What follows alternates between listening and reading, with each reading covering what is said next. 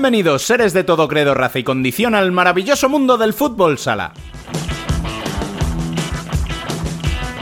Ya está aquí 2023 y con él el primer campeón de la temporada. No podía ser otro que Barça, que derrotó a Inter en la Supercopa de España disputada en Alcira para levantar el primero de los cuatro títulos nacionales a los que aspira. Por el camino se quedaron una UMA que exigió hasta el máximo y un El Pozo que deja una imagen preocupante. De todo lo que sucedió hablaremos con nuestro infiltrado en el pabellón valenciano. Además, haremos nuestros pronósticos de lo que nos espera para este año en el femenino y charlaremos con un grande que está viviendo a sus 34 años su primera aventura italiana, Adrián Alonso Pola.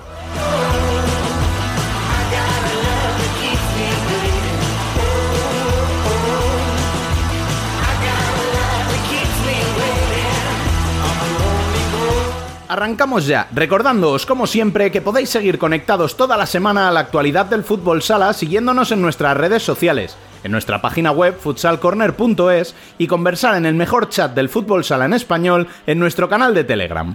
Al habla, una semana más, Rubén Robles. Sed todos bienvenidos a Futsal Corner, una visión global del fútbol sala.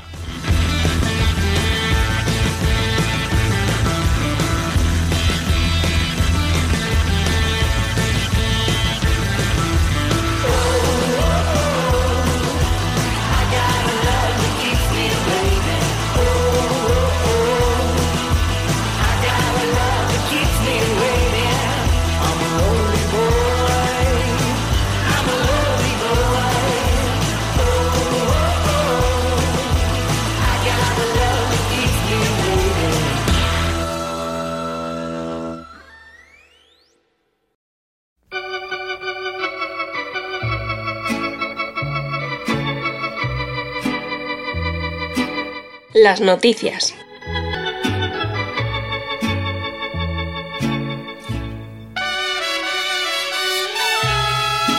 Lo más destacado en clave de fútbol sala masculino es lo que os hemos contado en la intro del programa, y es que Barça se ha adjudicado el primer título de la temporada. Lo hace derrotando por 5-3 a Movistar Inter, que se fue con ventaja de 1-0 al descanso, pero los goles de Sergio González y Antonio Pérez voltearon el marcador que engordaría hasta el resultado final en los últimos 4 minutos del partido.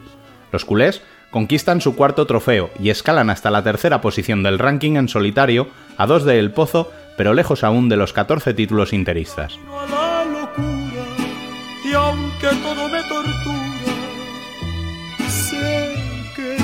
Antes de eso, los culés apabullaron a El Pozo Murcia Costa Cálida en una semifinal que se fue 5-0 al descanso y que terminó con 7-2 para los azulgrana y antes aún, Inter y Bishoker Uma Antequera dieron una semifinal maravillosa en la que los malagueños empataron cuatro veces un marcador adverso.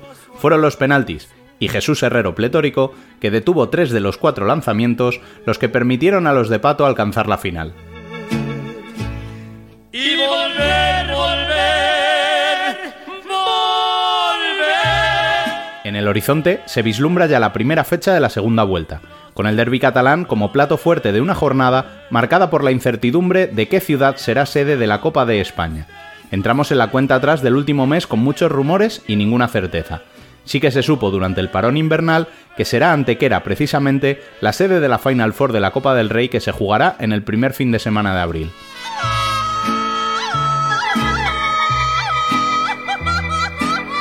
También volvió la competición en el fútbol sala femenino con la disputa al completo de la jornada 14 en la que no falló ninguno de los favoritos, pese a la diferencia de marcadores.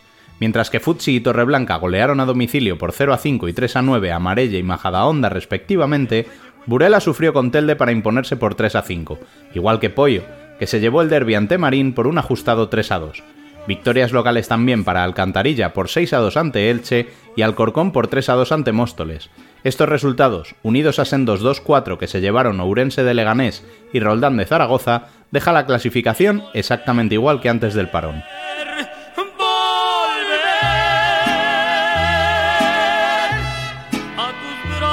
Recordemos, para cerrar el repaso a lo más destacado, que además esta semana hay un doble enfrentamiento entre España y Portugal, preparatorio para el europeo de carácter amistoso en Jaray de la Vera Cáceres, el primero ya se habrá disputado en el momento de publicar este podcast, mientras que el segundo se disputará este mismo miércoles a las 6 de la tarde.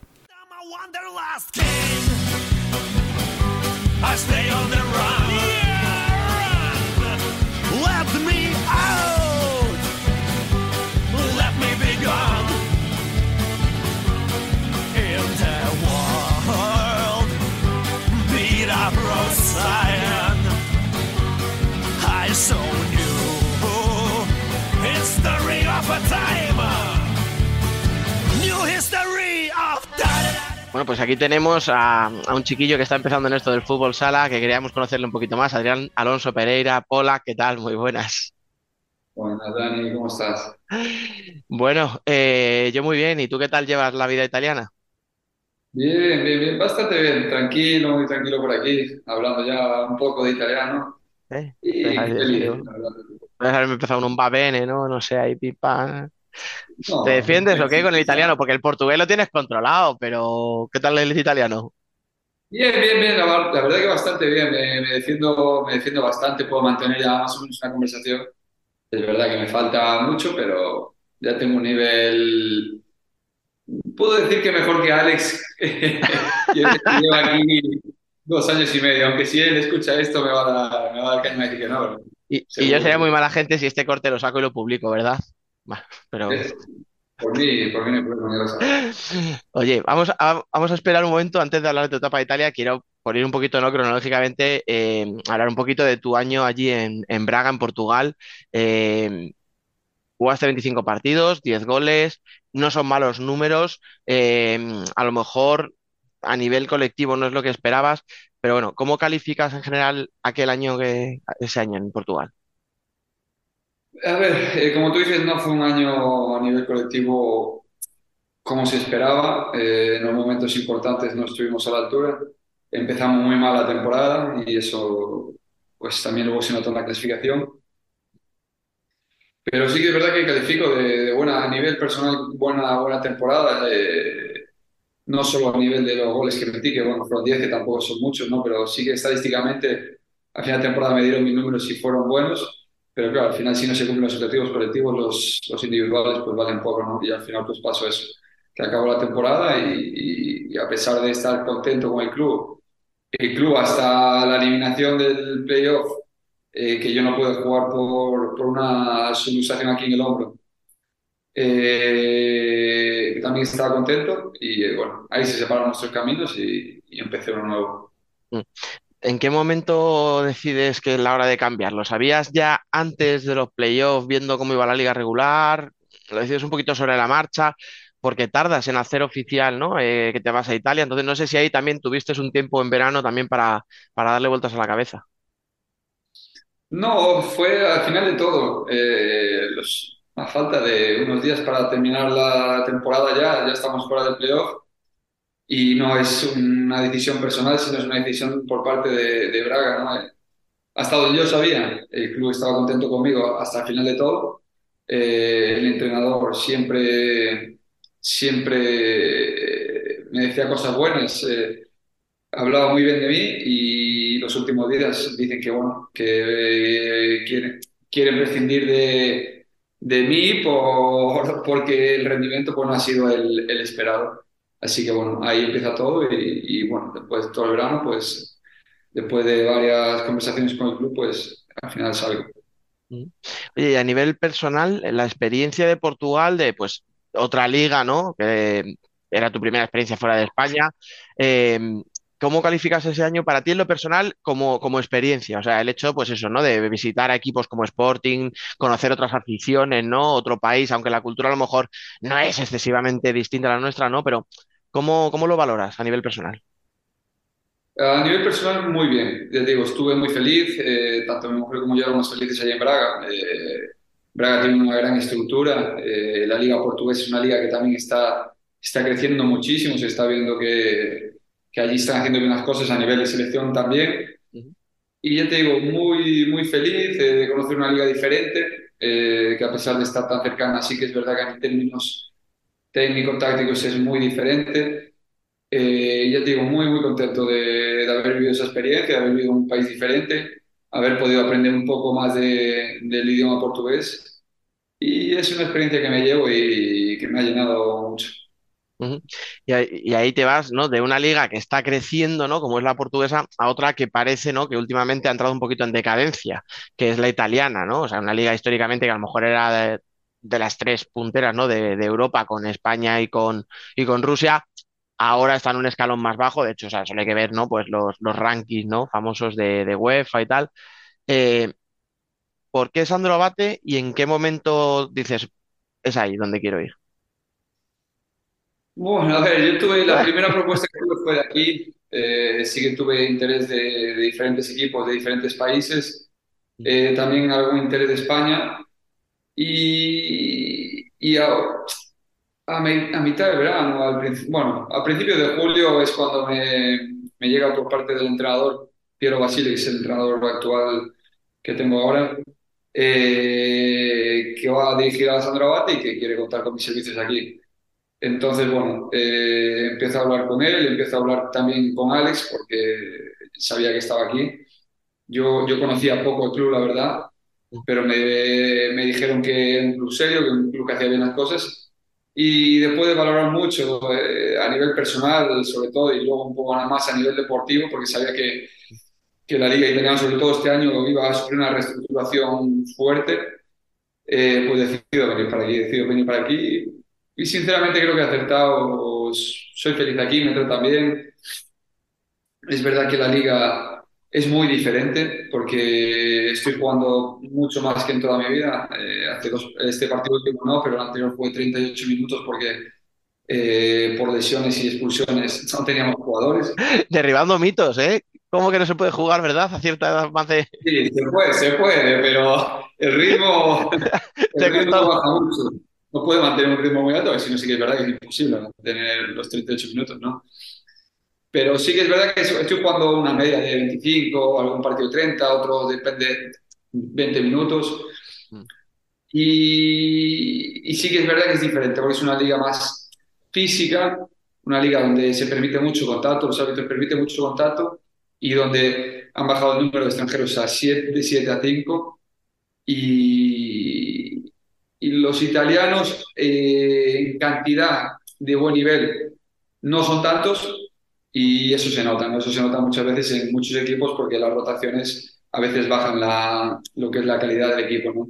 Y eso es lo que se está empezando a hacer aquí en Italia, eh, empezar a intentar a potenciar más el nivel del italiano, pero tienen que hacerlo con paciencia y desde abajo. Y, y si siguen así, pues volverán a ser una gran liga. Decías ahí varias cosas que me, que me interesan mucho, entonces voy a intentar dar una pincelada, ¿no? de cada. Claro, por ejemplo, una es el hecho, ¿no? de que efectivamente eh, el año en el que todos los equipos tienen que quitarse, ¿no? jugadores extranjeros, por lo que tú dices, por esa reducción en el, en esa búsqueda, ¿no? De, de, pues de que la selección se nutra de jugadores locales que no tiene, que son todos nacionalizados, cogen y, y te buscan a ti, ¿no? Un tío ya experimentado, tal. Entonces, claro, entiendo, dices, vale, que sean pocos extranjeros, pero lo que buscaban precisamente era eso, ¿no? Tíos con la experiencia y el pozo de decir, vas a darme un rendimiento de 10 desde el primer momento. O sea, no quiero chavales, ¿no? Que a, a saber cómo salen. Sí, yo pienso que sí. Es decir, al, al final si vas al, prim- al primero que es Napoli y ves los jugadores, es- es- creo que ayer lo hablaba con nuestro segundo portero, eh, que al final aquí los, los clubes buscan un rendimiento inmediato a día de hoy. Mm. Eh, con, el- con el extranjero, ese rendimiento inmediato es más fácil con un jugador con experiencia eh, que ya está acostumbrado a competir y al final pasa eso aquí. Aquí estamos, la verdad que si, si ves todos los extranjeros que somos, somos, creo que somos cuatro del 88, 87 y uno del 91. Somos jugadores eh, españoles, Alex y yo. eh, Lucho Avelino, que es jugador argentino, que ha jugado en España, ha jugado en la selección argentina. Y después tenemos dos italo-brasileños que también son de la selección, veteranos. Por eso, sí que es verdad que es eso, que aquí buscan ese, intentan ese rendimiento inmediato y luego, pues con ayuda de, los italianos, que nosotros eh, empezamos con pocos italianos y ahora tenemos, hemos fichado un par de ellos más, pues ahí es quien puede marcar la diferencia, ¿no? Mm. Al hilo de eso, ¿no? Otra de las cosas que estabas comentando, claro, cuando has dicho la, la cantidad de minutos que estás jugando, claro, yo te piensas la norma, ¿no? Cuando nos, nos enteramos la norma, ¿no? Pues es que ahora vas a reducirse el cupo de extranjeros. Pero lo que tú dices, tú juegas un montón de minutos. ¿Por qué? Porque a lo mejor no hay esa confianza en ese jugador nacional, ¿no? Que todavía no puede dar el paso. Entonces, claro, si yo tengo un 70% de, de italianos en mi plantilla, pero van a jugar el 20% de los minutos, lo mismo hay que darle todavía otra vueltecita, ¿no? A la norma. Sí, yo creo que, no sé, tenía que haber dado una vuelta a la norma y es verdad que sí que es una buena norma, porque en Portugal es lo que pasa, pero en Portugal se va trabajando más tiempo que en Italia desde la base. Aquí no se trabaja mucho desde la base. Y ese es el problema. Si tú quieres que los italianos mejoren más aún, porque es verdad, hay, hay, bastantes italianos buenos. Es verdad que para todos los equipos que somos, igual no son tantos como se necesita, ¿no? Pero para que eso mejore y cada vez haya más, como pasa en España, pues sí hay que trabajar desde abajo y con paciencia. Oye, y hablando ya, perdón, un poco más a nivel personal, eh, te tiraste muchos años en Inter, ah, probaste la experiencia portuguesa, ahora has probado, estás probando la experiencia italiana. ¿Qué diferencia has tenido en estos primeros meses de cuando llegaste a Portugal, de cuando llegaste a, Italia? Sí, si me quieres dar un par de pinceladas, en lo deportivo y en lo personal. No sé, diferente, es diferente. Mm, temas de organización. Eh, hablando a vida personal, la verdad que, que, muy bien, porque es verdad que vivo en un pueblo que no es muy grande, pero es un pueblo que tiene una calidad de vida muy buena. Eh, tengo el pabellón a 10 minutos, tenemos un buen pabellón. Otra cosa es que las pistas no son del tamaño de 40 por 20 todas, no es, no es obligado aquí y eso sí que al final, al principio, pues es, es lo que más me chocó, ¿no? Eh, que igual son 38 por 18 y claro, al final te acostumbras, pero al principio sí que es un poco chocante después de tantos años en... Bueno, de tantos años no, de toda mi vida. De toda la vida. ¿Se nota o qué? O sea, a la hora de dar un pase o echar una carrera, ¿sí? Esos dos metritos ahí se notan. Se notan, se notan, se notan, se notan. Bastante. Pero bueno, y eso es lo que a nivel así he notado más diferente con respecto a España, Portugal. Y en lo, bueno, lo deportivo un poco, y has dicho que, viviendo en un pueblecito tal, yo creo que también te digo, después de 10 años, ¿no? Fueron 11 viviendo en Madrid, con todo lo que eso supone. Eh, Braga, ahora, o sea, sí, ¿no? Un poquito de tranquilidad tampoco. Sí, la calidad de, la calidad de vida fuera de las grandes ciudades, la verdad que aumenta, aumenta mucho. Y lo he notado, lo notamos el año pasado en, en Braga muchísimo y este año aquí, y al final es eso, esa tranquilidad, no cojo el coche para prácticamente nada. Eh, eso en el día a día te aporta una tranquilidad enorme. De pronto estaba justo pensando en el tema del coche, en, en, el poder ir a hacer las cosas andando porque está todo cerca. Decir, joder, es que eso es una maravilla. Sí, sí, sí, es una maravilla. Confirmado, ¿no? Oye, y como, bueno, hemos hablado un poco de eso, ¿no? De, del equipo de, de ti, de cómo te encuentras tú que eres un, tío que te has cuidado tantísimo toda tu vida, de hecho ya lo sabes que yo alguna vez te lo he dicho, que me pareces hasta un poco enfermo, o sea, excesivo, o sea, no, te veo parar nunca.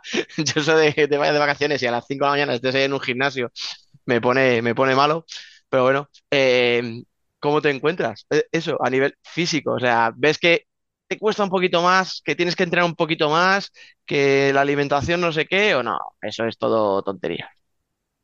No, no, no, es tontería, no. Me encuentro, me encuentro bien, me encuentro, a ver, me encuentro bien y para jugar tantos minutos tengo que estar bien, ¿sabes?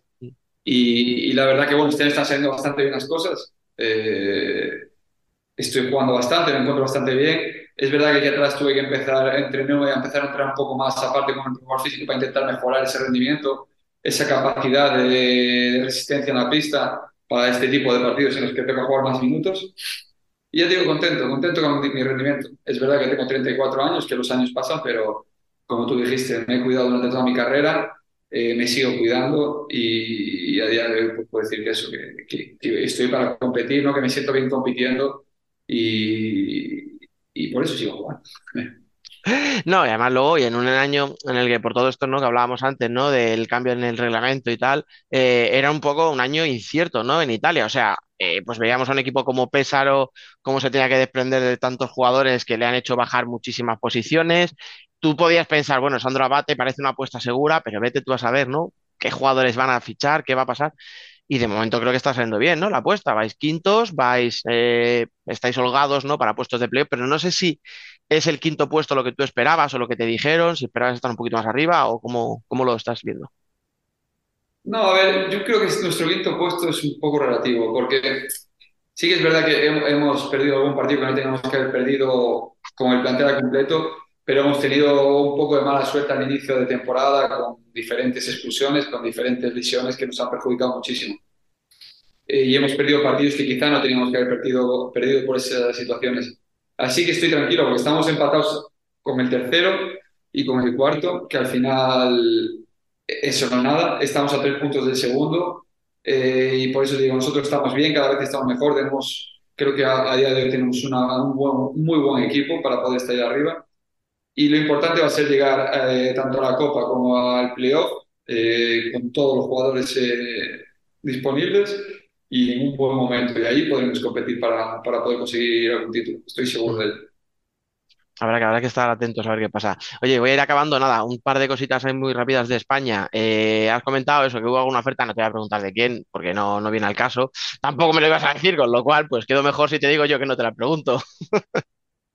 pero, pero sí que te voy a preguntar, eh, ¿te la llegaste a plantear? O sea, es decir, ¿te apetecía volver a España? O no hablo solo de lo económico, ¿eh? sino en lo personal, ¿preferías otra aventura, lejos también un poco a lo mejor, ¿no? De ese foco mediático, si hubieras vuelto? No sé, ¿qué te pedía el cuerpo? No, sí que me lo planteé. Hubo, hubo alguna oferta, hubo contacto y sí que me planteé seriamente el volver a España porque se echa de menos, ¿no? Se echa de menos. Yo veo los partidos de la Liga Española y se echa todo de menos. Eh, y por eso no descarto a día de hoy volver en un futuro también a jugar a España. Pero al final salió esto, fue lo que más me, me convenció en todos los términos y, y por eso vine aquí. Lo positivo venir aquí una experiencia más, un país nuevo, un idioma nuevo al final eso también te, te hace aprender cosas de cara a, la vida y a tu futuro y, a mí va a venir bien. Pero te digo, eh, si en el futuro aparece algo interesante de España que, me llame la atención, evidentemente estaría encantado de, de volver a la mejor mundo. Imagínate nosotros de tenerte por aquí otra vez, pero bueno, ¿qué voy a decir yo? Oye, y hablando de todo un poco, eh, ¿Y estás al tanto? ¿Sigues la liga? ¿Sigues todos los follones que tenemos día sí, día también? O cuando empiezas a ver todo eso dices, saltar, saltar, saltar, saltar, que me aburrís. Sí, sí que, a ver, veo los follones, sobre todo lo que no me gusta es porque no sé si desde dentro o desde fuera se ve mejor. Pero el tema de, cómo está el tema de retransmisión de partidos, de que no se sabe la sede de la Copa oficialmente, este tipo de cosas al final creo que está perjudicando un poco al fútbol sala eh, español y esperemos que se pueda solucionar rápido porque yo creo que hay países como Portugal que nos están pasando, nos están pasando por el tema de organización y por el tema de nuestras peleas ¿no? en, en, España. Así que bueno, yo no entro, no me gusta entrar en este tipo de debates, ni entrar en las redes sociales, ni, ni por otro lado, pero sí que es verdad que hay que solucionar, hay que solucionar esto sí o sí, porque si no que cada vez va a haber menos interés por parte del aficionado. Si no se le da, si no se le da, se le muestra de forma fácil un espectáculo como es el fútbol sala, al final va, va a bajar. Mm, de todas formas, ¿sabes qué pasa? Que nos gusta mucho ¿no? el pedir ¿no? que se mojen, que se mojen los profesionales, que opinen. Y claro, desde fuera a lo mejor es fácil, ¿no? A un jugador eh, que está metido ahí, que está en un club, que está de un lado, que está del otro, ¿no? Decirle, opina de esto. Eh, también hay que entender, ¿no? Que no es una situación cómoda para vosotros. Digo para vosotros, profesionales en general, ¿no? No para sí, ti sí, sí, sí, No, no, pero, pero es verdad que nosotros, como los principales protagonistas, protagonistas tenemos que, tenemos que dar, no, alzar la voz en nuestros propios equipos, ¿no? Y, y, buscar una solución de cara al presente y sobre todo de cara al futuro, porque eh, en los últimos dos años, desde que yo he salido de ahí, por ejemplo, es que ha, bajado, yo creo que pienso que ha bajado a nivel de retransmisión de partidos, de, de, información y todo eso, ha bajado bastante la liga. Y eso es un problema porque hay dos ligas o hay dos eh, entidades que quieren ser, ¿no? Que quieren... Y al final eso está siendo, está siendo perjudicial para nosotros mismos, los propios protagonistas. Y eso es lo que tenemos que solucionar. Eh, principalmente hablando ellos entre ellos y después nosotros, nosotros también no siendo conformistas y, y dando nuestra, nuestra versión y, y nuestra opinión. Mm. Pues sí, a ver, eh, esperemos que todo se solucione, pero si te digo la verdad, como a ti ahora mismo es una cosa que ni te va ni te viene, más allá, ¿no? De que tengas amigos aquí, de que quieras que todo vaya bien y de que la liga crezca, como no es tu problema, pues tampoco te voy a enredar en esto, porque oye, ya son ganas, ¿no? Ahí desde Italia de meterte ahora a pues mediar. Sí, he jugado 15 años en la Liga Española. Así que sí que también es mi problema y quién sabe en el futuro, ¿no? Así que yo creo que eso, todos, todos, entre todos tenemos que, que, buscar la solución a esto y, y ver lo, lo, mejor para el fútbol sala. Pues sí, bueno, pues nada, no te entretengo más, que ya sabes que siempre me paso del tiempo, así que no sé si me he pasado mucho, vamos a dejarlo ahí, ¿vale? Yo, venga, va, hoy sí, ¿no? Sí, no, porque contigo yo creo que se nos va a una hora y pico, por lo menos, si quieres. Nada, te deseo, ya lo sabes, que te vaya muy bien allí, que, que sigáis ganando, que sigas metiendo goles de 5 para 4, también lo pueden meter de jugada, pero es que yo que sé, me hace mucha gracia que todas las semanas caiga un golito ahí de 35 metros, ¿sabes? Parece que es que... Bueno, todas las semanas no, eh, llevo, llevo dos este año solo. De los ocho que llevo, solo llevo dos de otro jugador. Sí, sí. Eh, llevas ocho ya, cuidado. Eh, ay, ay, el, es que el, que el que ha tenido gol toda la vida, ¿verdad? Es que... Nada, lo dicho, muchísimas gracias, que te vaya súper bien allí en Italia y espero verte pronto. Un abrazo, tío. Muchas gracias, un abrazo, Dani. Aquí conmigo. Mis cinco sentidos están de fiesta.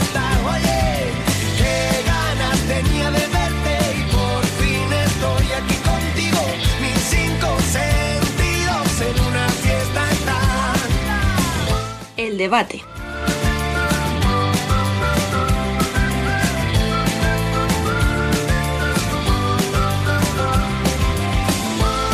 Venga, vamos a arrancar ese primer debate de la, de la, tem- bueno, de la temporada, no, perdón, del año 2023. Tenemos por aquí, como siempre, a Bielizque. ¿Qué pasa, compañero? Muy buenas, ¿cómo va? Feliz año, ¿qué tal? ¿Qué tal estas Igualmente. navidades? Bien, eh, un poco de relax necesario hasta este último fin de semana de desconexión de fútbol sala, que, que también lo necesitábamos. Eh, no sé cómo lo habéis vivido vosotros, pero yo igual el año pasado, entre junio, la explosión del playoff, todo el verano pendientes de fichajes, en septiembre empieza la competición y hasta ahora que ha parado, pero ha sido un, un no parar. Era también necesario esta desintoxicación de nuestra droga favorita.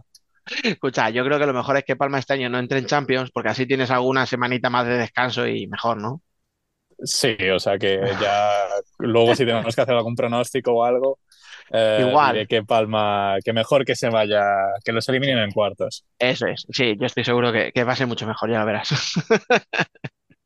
Bueno, cuidado, cuidado, cuidado que hoy traemos aquí, iba a decir, nuevo, nuevo no es, ya ha colaborado, ha subido sus vídeos, ya se ha aventurado en solitario con su canal, ya se va de, de- de enviado especial ahí a, a las Copas del Rey, a las Supercopas de España. Don Alejandro de la Casa Pitaluga, ¿qué pasa? ¿Qué tal? Bienvenido. Bueno, Dani, ¿qué tal? Bien. ¿Cómo vais? Bueno, igualmente eh, te digo, feliz año. eh, ¿qué tal tu- tus navidades? ¿Tranquilitas o qué? Sí, la verdad es que muy tranquilas. No, no me he sobrepasado mucho con, con las copas y demás. Con las copas no, pero con las supercopas sí, ¿eh, perro? ¿Qué tal, qué tal la experiencia por Alcira? Pues la verdad es que muy bien. He vuelto a ver a, a gente que llevaba ya tiempo sin ver. eh, he vuelto a conectar con, con otra competición. O sea, que guay. Competición cortita, ¿no? Hay express, pim pam, dos partiditos el sábado, uno el domingo eh, y campeón Barça. Pues esto último que casi viene a ser lo, lo habitual. Vamos a Lo empezar, por eso te digo, vamos a empezar por ahí. Eh, cuéntame, ¿cómo viviste tú allí a pie de pista la, la final y esa victoria del Barça? Pues la verdad es que a mí me sorprendió un poco porque no creía que, que Inter se lo iba a poner, eh, entre comillas, tan difícil a- al Barça. Me gustó, me gustó cómo, cómo está, cómo está el Inter de Pato. Mm. Y así que yo creo que vamos a darle tiempo porque se vienen cosas, cosas buenas. Buena imagen, Biel, pero al final eh, el título para los de siempre. Bueno, o sea, no por restarle mérito a lo que hace Barça o lo que propone Barça, pero al final tienen una manera de competir que cuando quieren o cuando les sale es muy difícil contrarrestarlo. Eh, yo sí que estoy de acuerdo con lo que dice nuestro amigo Pitaluga, eh, que sí que vimos ese Inter que igual sorprendió al principio de ese partido con mm, pues poniéndose por delante y más sorprende después de ver cómo Barça eliminó al Pozo. Eh, y vimos que Barça no era capaz. Hubo un momento que incluso se centraron, que pensaban más en el árbitro que en el partido Y luego en el, en, en el descanso imagino que Jesús Velasco dejó las cosas claras, planificó, recordó lo que tenían que hacer y es que en la segunda parte no, no vimos a, a Inter. No, yo, yo, yo creo que lo comenté en el partido o justo después. Buenos 15 minutos de Inter, pero claro, a Barça con 15 minutos buenos no vas a ningún lado. No digo que fuera mejor en esos 15 minutos, digo que fueron buenos minutos de Inter. Pero claro, es que ya Barça acabó la primera parte mejor que, que ellos y la segunda es que no, como tú dices, no hubo partido. Claro, a todo esto entonces vemos a un Barça que te gana un partido por aplastamiento, como son las semifinales, y otro que te lo gana remontando en la segunda parte, que por cierto el año pasado lo vimos varias veces, que Barça apretaba en la segunda parte y, remontaba. Entonces, tú ahí que estuviste eh, en la pista, eh, Vitaluga, ¿qué diferencia viste principalmente en ese Barça de la primera y de la segunda? O sea, todo esto que decimos nosotros, ¿no? La intensidad, no sé qué, se vio, se vio allí, o sea, se notaba que decías, hostia, cuidado que estos han apretado, o fue inercia.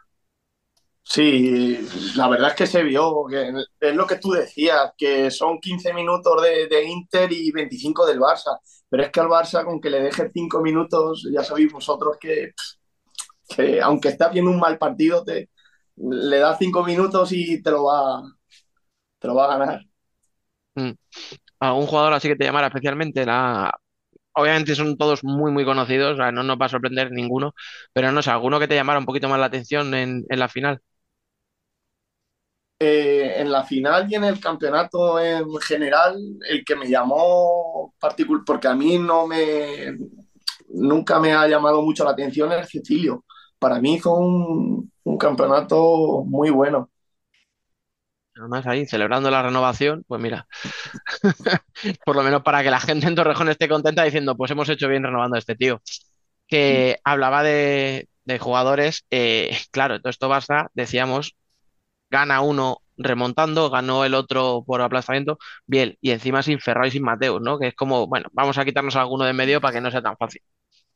Sí, lo, la realidad de este Barça es que realmente cuando les ves com competir no piensas en le falta Mateus y Ferrao. Igual ellos sí se acordaron o alguien se acordó cuando iban perdiendo, no sé cuántos minutos llegó a ir perdiendo, pero en cuanto se adelanta Inter en ese 1-0, igual es cuando sí, igual recurres a nos falta Ferrao y nos falta Mateos, que seguramente junto a Pito sean los jugadores más diferenciales de este equipo. Pero, pero no, al final es que es una comunión perfecta. A mí, eh, Cecilio, eh, como decía eh, Pitaluga, sí que es uno de esos jugadores especiales que no tiene grandes que no te fijas en él por una cosa, pero que siempre rinde muy bien y es, es clutch, o sea, siempre aparece en estos momentos puntuales mmm, en los que su equipo le necesita.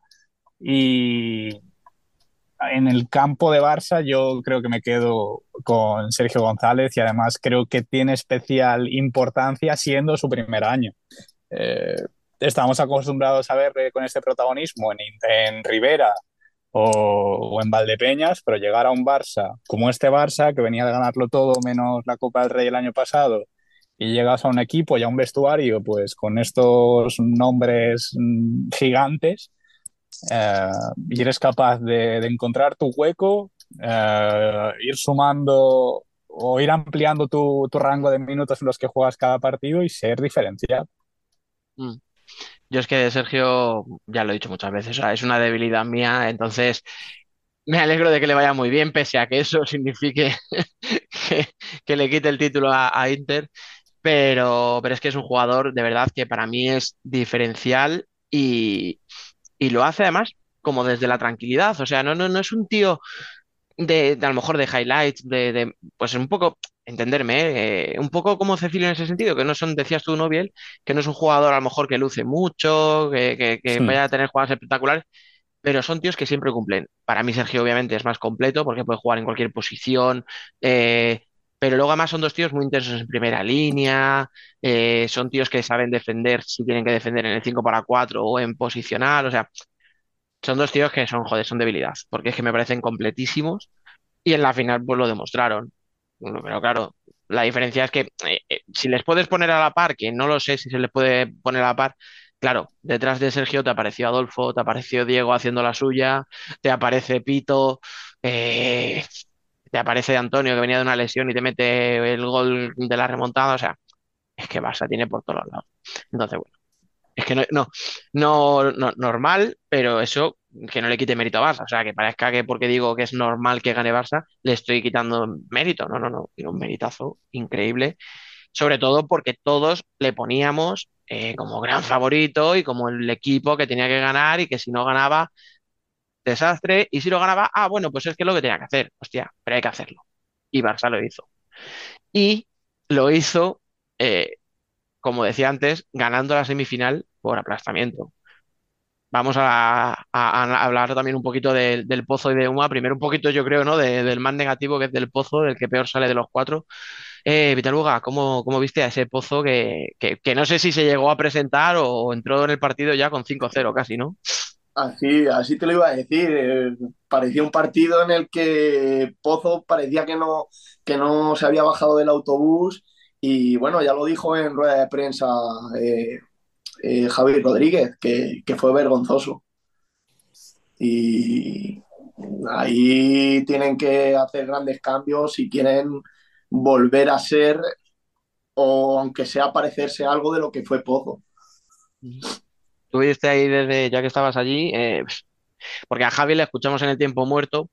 Yo Sí. personalmente no me gustó ese tiempo muerto, no sé si queréis añadir algo. Yo dije que no me gustaba el hecho de, joder, hostia, cago en la puta, pero no dio una sola indicación. O sea, no dijo, vamos a parar al Barça así, vamos a cambiar de sistema, vamos a marcar al hombre, vamos a marcar en zona, porque había momentos que lo comentaba Marc Carmona, yo lo repito porque lo dijo él, yo no tengo ni idea de esto, ya sabéis. Él lo decía, es que hacen una mezcla, un sistema mixto de dos al hombre, dos en zona, y, los del Barça remataban todos los córneres. O sea, no sé, eso, por ejemplo, es ver y es analizar lo que está pasando y es intentar corregirlo. No digo que lo fueras a solucionar, porque Barça entró muy fuerte, pero es que realmente el Barça también metía los goles casi por inercia. O sea, Hmm. entonces, claro, que lo de Javi, es verdad, no nos hemos presentado, está muy bien la autocrítica, él se puso el primero, ¿no? De ha sido un desastre, pero, pero haz algo. O sea, no, no vale con decir qué mal lo hemos hecho y con hacer un tiempo muerto en el que te cagues en todo. O sea, tienes que encontrar algo, tienes que encontrar la manera de, de- de parar ese vendaval. Yo imagino también que fue la, la impotencia, ¿no? De, de- de no verse reflejado lo que él quería hacer en el partido o lo que Mm. él quería proponer, ¿no?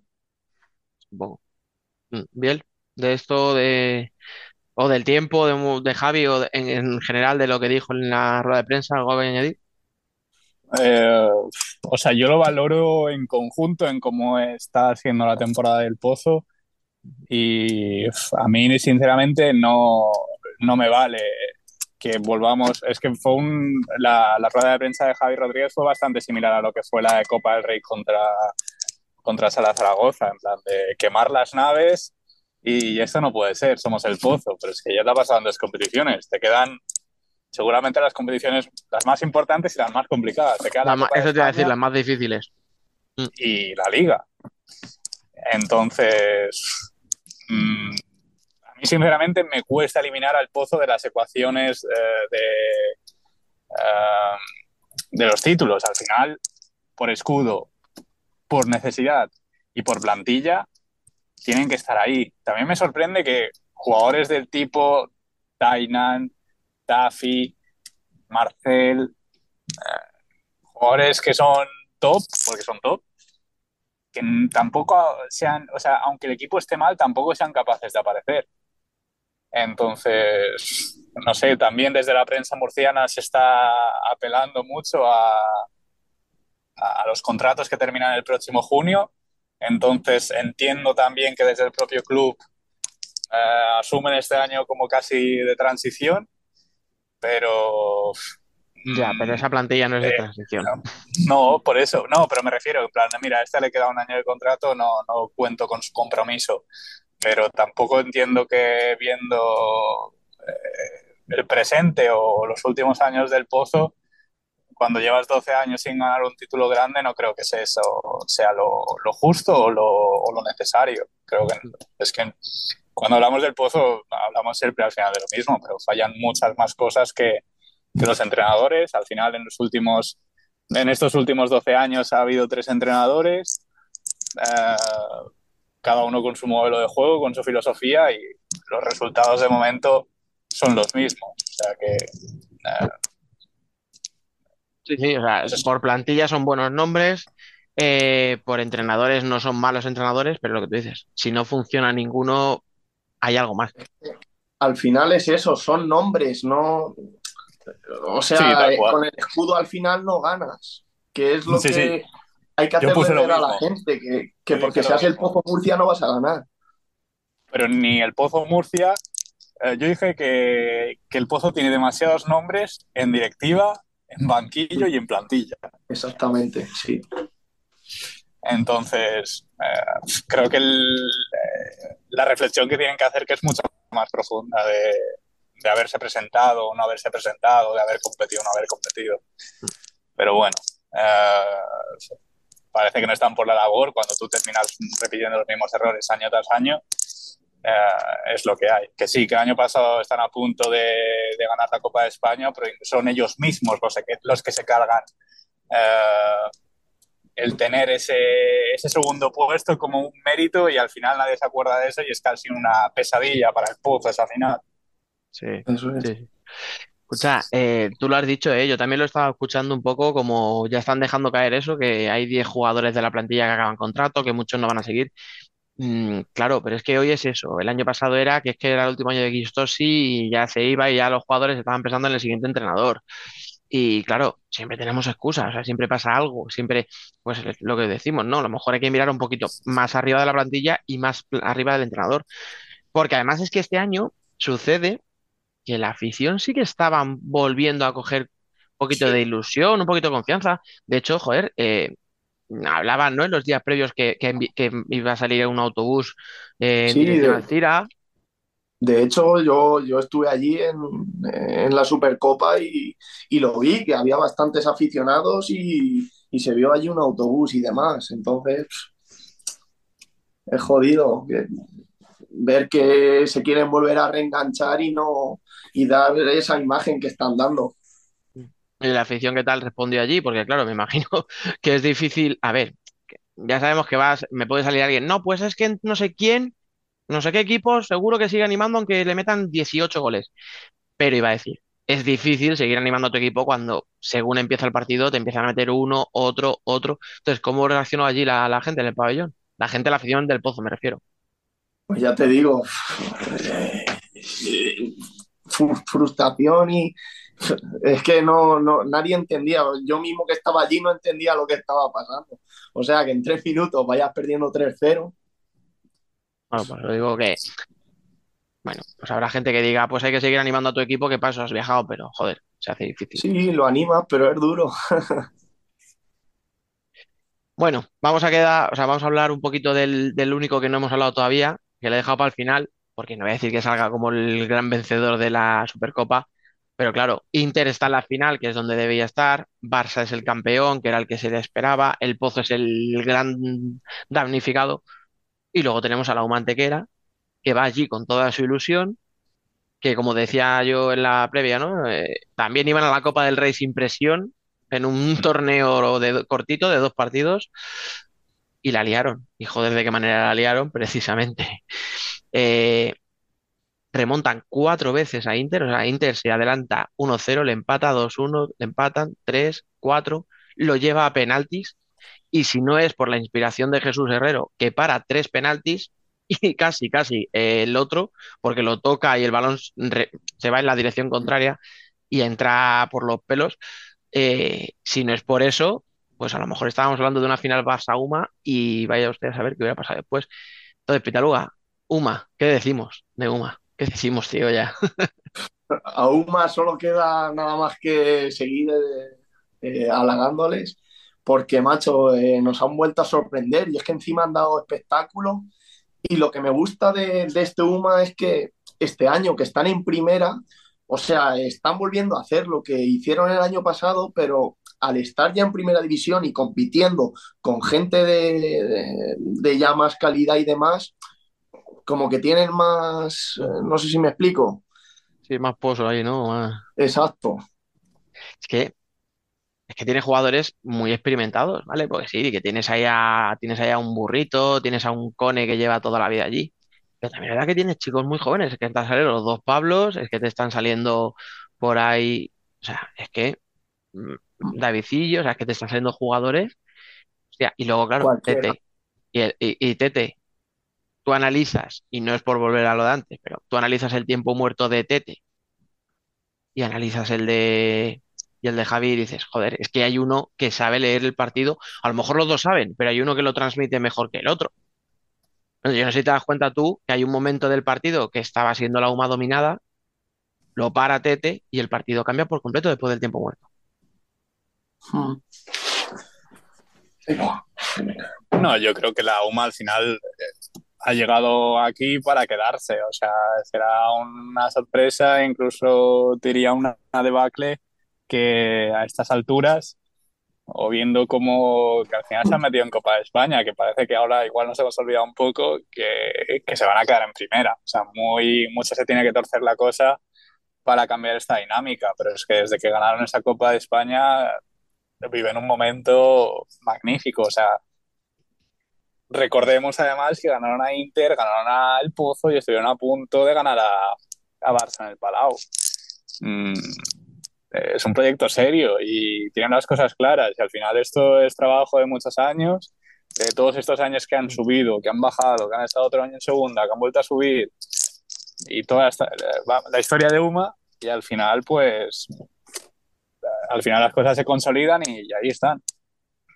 Nada, es un, es un proyecto y aquí, mira, le vamos a dar mérito a, a Jesús Sánchez y su futsal olímpico segunda jugada, como queramos, que, fue el que hizo la previa de UMA para nuestra guía y dijo, este año UMA no va a ser un equipo ascensor.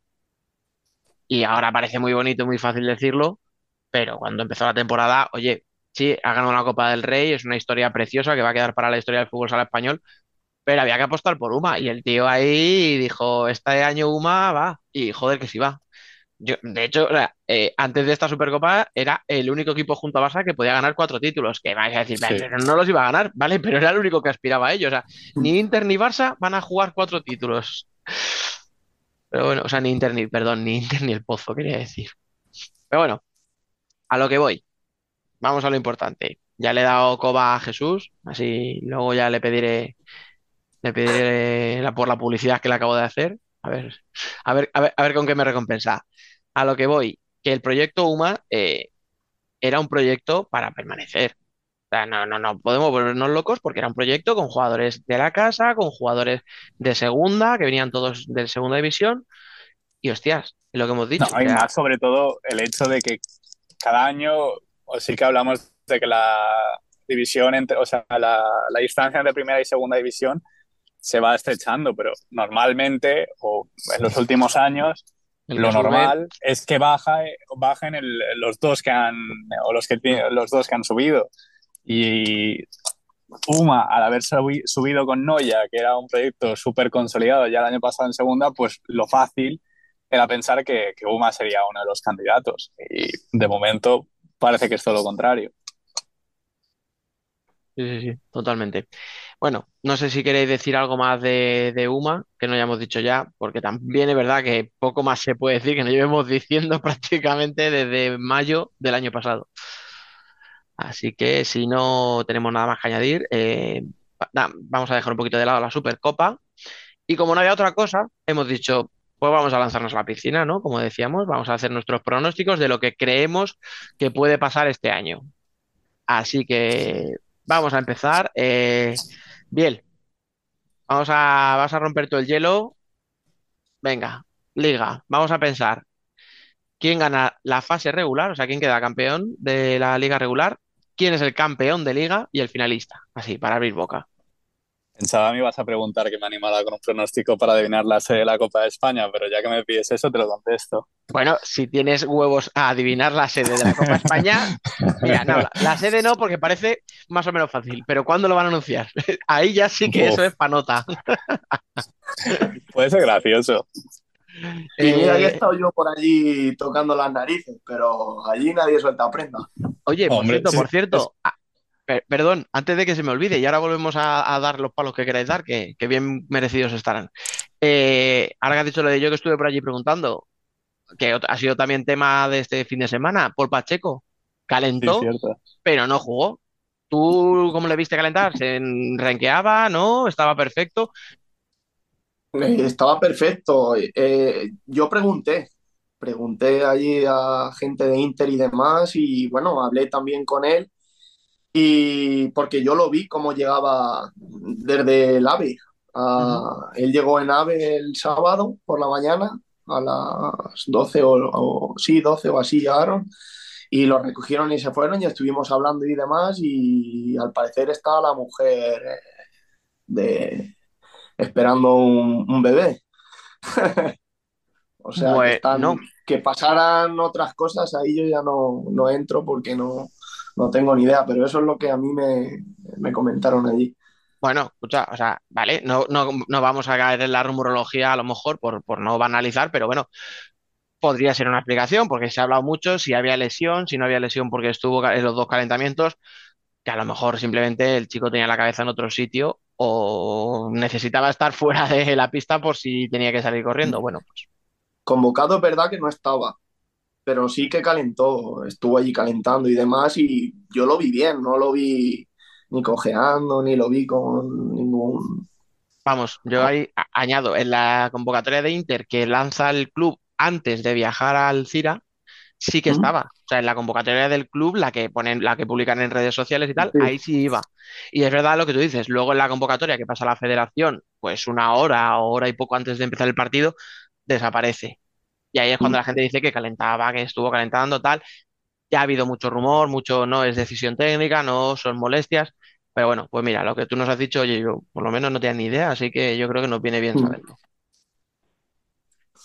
Y ahora sí, hecho este impasse, eh, bien, ¿qué, qué querías decir de la Copa? ¿Alguna...?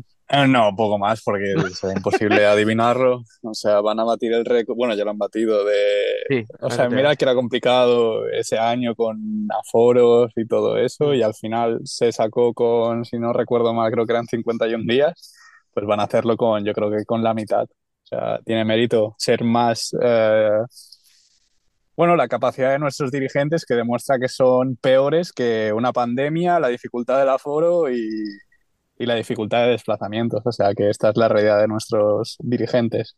Sí, sí. Sí, es que la de 2021 que tú dices es que era una pandemia que, recordemos, había toque de queda, no se podía viajar entre comunidades autónomas, el aforo creo que era de un 10%, por lo tanto necesitabas Sí. un pabellón enorme para meter nada, mil, mil y poco. O sea, pues eso se consiguió antes, como tú dices. Vale, perfecto. Eh, no, no me voy a calentar, venga. Eh, lo dicho, campeón de liga regular, campeón de liga y finalista. O sea, Yo creo que campeón de liga regular será Barça. Am, campeón de liga creo que también será Barça. Y pues final, pues por todo lo que he podido vivir este último año, pues me gustaría que, que volviera a ser Palma. Sería algo que, aunque la volvamos a perder, yo lo dije nada más perderla, ojalá poder perderla cada año, porque esto de eh, acostumbrarte a jugar estas finales de liga y más luego el premio adicional de, jugar Champions, es, eh, no sé, eh, es único. Igual también porque este año era la, mi debut en este sentido, pero a mí no me importaría volver a perder la final de liga. Nah, a eso no te acostumbras. O sea, eso no te, no te- de eso no te aburres, te lo digo yo. No te preocupes. Eh, Pitaluga, campeón de liga regular, campeón de liga y finalista. Vale. Pues campeón de liga regular Barça y campeón de liga, eh, ahí te voy a soltar la, Venga, la esta porque las sensaciones que me ha dado este hombre me, me gustan mucho. De- Dele Y creo que va de a grabar. ser Barça-Inter, tío, Hostias, ¿y porque aún, gana Inter la aún liga? queda, aún queda mucho para, para el final de liga y veo a Inter, si sigue como están haciendo las cosas y tal, y al final cogiendo el, el, el trabajo que les está dando Pato, yo creo que se pueden plantar. Sí. Me gusta, me gusta. Mira, está- además está bien, porque tú vas a decir, tú has dicho Inter para que no tenga que decirlo yo. Y yo voy a decir que gana la Liga Palma para que no lo tenga que decir bien. Así como suena. Campeón de fase. No, yo creo que en liga regular, con la ventaja que lleva y la solidez que tiene Barça, se lo va a llevar seguro. Pero fíjate lo que te digo. Eh, va a ganar la Liga Palma. Creo, creo, de verdad, Biel, te prometo que no estoy buscando el contragafe ni hostias, tío. Creo de verdad que este año puede ser el año de Palma. Le veo muy fuerte, le veo muy fuerte y con factor cancha a favor. eh, veo, no te digo imposible, pero veo muy, muy difícil que alguien le, le pueda robar ese factor cancha. Y cuando digo que nadie se lo va a quitar, es porque creo. Mira, hay una cosa en la que te doy la razón, Petaluga. Yo también creo que Inter se carga a Barça, pero no en la final. Yo creo que se lo carga en semis. Y entonces va a llegar a la final Palma-Inter. ¿Firmamos bien? Eh, quería hombre, decir yo te lo firmo ahora mismo. Ah, vale, pensaba que no. Digo, no, no puede ser. ¿Qué ibas a decir tú? Perdona. Que digo que he dicho Barça-Inter, pues por no dejarme al Barça fuera, porque parece que está feo que dejarte al favorito, ¿no? Yo acabo de hacerlo, o sea que mira, yo soy soy así, estoy mal de la cabeza, pero bueno, nada nuevo que no sepa la gente. Venga, a ver, vamos a seguir. Hemos dicho, bueno, vosotros habéis dicho Barça Palma, Barça Inter. Eh, bien, los, el resto de, de clasificados para los playoffs, si hay alguna sorpresa, es decir, si crees que los Cartagena, Jaén, Valdepeñas o el Pozo, más los que hemos mencionado, se puede quedar fuera, y si no, directamente dime quién es el octavo. Uf, yo creo que estos estarán seguro. Eh, muy mal se tiene que dar. Sí que es eh, en esta Copa o en la clasificación para la Copa de España hemos tenido esas dudillas, pero creo que ahora con este cambio del 22 al 23 todos los equipos saben lo que se están jugando y ya se están jugando más de media parte de temporada, no igual en números, pero sí en importancia. Entonces yo creo que eso estarán sí o sí y, y me gustaría que, que el octavo sea UMA. Bien, bien, bien. Se mantiene entonces ahí en la octava plaza. ¿Qué tal, Uga, tú? Lo, di- lo mismo, ¿alguna sorpresa? Damos a esos siete habituales más, más un octavo. Yo creo que, como dice Biel, me gustaría que fuera Uma, pero creo que se va a acabar metiendo ahí Rivera. Bien, bien, bien. Yo creo que hay más, más de una por ahí que, que firmaría ahora mismo que, que aciertes. Pues, pues nada, yo creo que los seis, o sea, los siete, perdón, que hemos dicho, creo que tiene que pasar algo muy raro para que se quede fuera, cualquiera de ellos siete. Y yo, pues no voy a decir ninguno de los que habéis dicho, me la voy a jugar un poquito. Industrias. Yo creo que a Rivera y a Uma se les puede hacer un pelín larga la temporada como para estar tan arriba. O sea, creo que no van a sufrir por abajo, ninguno de los dos, pero yo, eh, por, por variar un poquito, voy a decir a Industrias, que ya le he visto ahí cositas y yo creo que ahora con Xavi Closas ahí a la que termine de afinar al equipo que ya lo habrá hecho, puede dar, puede dar la sorpresa conmigo.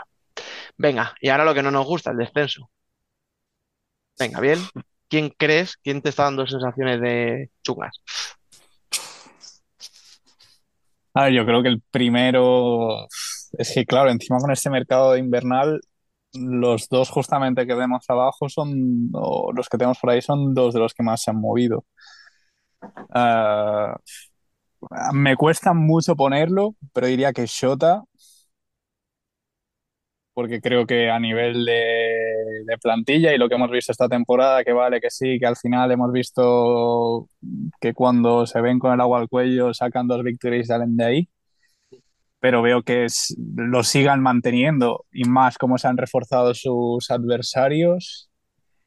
Y el otro creo que es como muy complicado, o sea, mm, porque hace dos días teníamos a Rivera. Mm, Lo fácil ahora mismo es decirte Manzanares con, creo que llevan 11, no, no sé cómo ha sido, creo que desde la jornada 5 que no ganaban. Eh, no sé cómo fue, igual me estoy pasando. No, pero sí, pero con o sea, Juan Emilio y estos, muy mala, sí. y estos fichajes, mm, me cuesta decirlo. Mm, creo que os voy a pedir un pasapalabra y decirlo primero y me lo eso pienso. te iba a ¿eh? decir. Venga, da- dale una vueltecita a Pitaluga, te toca, tío. No, te, eh, te- no, no, no tienes tiempo ya para pensar más. Mm, yo te voy a decir Levante Sí, sí. Ahora, ¿eh? luego, luego, tío, estoy dudoso entre Shota o lo siento, Cabanillas, tío, pero el Betis. El Betis yo creo que lo va a pasar mal. Escucha, eh, no estamos diciendo lo que queremos que pase, estamos diciendo lo que creemos por sensaciones, así que, Eso oye, es, eso es. que no se nos enfade nuestro querido Cabanillas. Betis, levante o Sota, levante. Levante seguro, yo- desde mi parecer. Venga, a ver, pi- piénsate el segundo, nada, ¿eh? Te voy a dar 30 segundos. Sota. Ah, Sota. ahí está, ya Yo, está. yo, pues sí, pues tenemos el mismo, porque yo compro lo de Levante. Pues mira, yo por todo lo que has dicho tú, Biel, precisamente por tema de refuerzos, Sota nos ha reforzado mucho. Vamos a ver qué tal sale este fichaje que han hecho. Perdón, que no me acuerdo del nombre. George, Eh, no voy mal. Bien, ¿vale? Pues tampoco es que sea un jugador, yo creo, para volverse loco, ¿no? Como para poner muchas expectativas en él. Pero bueno, con eso, con Arregui, con el espíritu que hay en, Pamplona, yo creo que lo van a sacar. Manzanares, yo creo que va a hacer lo mismo del año pasado. O sea, se va a marcar una segunda vuelta. No voy a decir a lo mejor al mismo nivel, porque Fitch solo hay uno. Y Juan Emilio me genera dudas, pero como dijo, creo que fue Candela, eh, si alguien le ha sacado rendimiento fue fue Juanlu. Entonces, yo confío en él. Y entonces, claro, si saco a esos dos, los dos siguientes de la lista son Levante y Córdoba. Porque luego viene Noya, que no lo veo. Betis, es verdad que me genera muchas dudas, pero creo que tiene lo justo, no voy a decir que vaya sobrado, pero que tiene lo justo para, para salvarse. Así que, por descarte, me queda eso. Levante y Córdoba. Bueno, pues ya tenemos todo, todos los datos de lo que creemos que va a pasar en cuanto a equipos. Ahora quiero que me opinéis en cuanto a jugadores. Venga, a ver, eh, lo- si no lo tenéis preparado, empiezo yo. Biel, eh, MVP y Pichichi. El Pichichi es fácil, eso vamos a mirar la tabla de goleadores y el que salga. Para el MVP, obviamente, como aquí todo el mundo vota, pero nosotros tenemos nuestros premios particulares, vamos a buscar el MVP que salga en los votos de, la, de los premios Futsal Corner, por Cierto. supuesto. Claro, claro, o sea, no, no vamos a coger otro como referencia, así que Claro, O sea, podemos nosotros mismos amañar ese. o puedes sea, intentarlo. o sea, tú ahora- exacto, tú puedes dar tu MVP y luego ya dentro de cuatro meses, en cuando- junio, eso es, defenderle a muerte, aunque te haya Recordarlo. hecho una mierda. me parece bien. Así que venga, eh, Pues el. Pichichi no, no es de los que está en primera posición, pero también eh, recordemos que el Pichichi incluye los equipos, o sea, incluye los partidos que se juegan de playoff. Con lo cual, Entonces hay jugadores que tienen ventaja respecto a otros. Mm. Y quiero que, no quiero no, creo que el Pichichi será Sergio González. de hecho, perdona que te corte un segundito solo. Eh, ha pasado algún año que el que ha terminado como Pichichi de la fase regular no ha jugado los playoffs y el segundo le ha adelantado. Creo que fue Ferrao, Sí. ¿no? Hace un par de años. con, con uno de- con Carlitos de Jaén. por ejemplo. Claro, o sí participó en los playoffs, pero se cayó en cuartos, o sea, pero cayeron eliminados en cuartos y al llegar a la final, pues con cinco Eh. partidos más, sí, sí. O sea, que está bien tirada esa que tú dices, lo de Sergio. Pero mira, Y luego de MVP eh, sigo con mi, con mi bufanda y le mando un saludo desde aquí a Antonio Pulido y creo que de MVP será Mosle Molatovat. creo que, creo que le sorprendió Bueno. más algún otro nombre que diste que el de la Copa. También te digo, voy a poner en la, en la porra que estoy aquí poniendo, voy a poner Moslem porque no me atrevo a poner el apellido sin, sin mirarlo. Vitaluga, Pichichi y MVP. Venga, lánzate. Venga, Pichi- Pichichi voy a barrer para casa. Eres de Albacete. Ah, ya te. Joder, qué cabrón, me lo va a quitar. y yo creo que va a ser chino. Vale, vale. Y uf, MVP. Es que tengo muchos en mente, ¿eh? El, el que te caiga mejor de todos.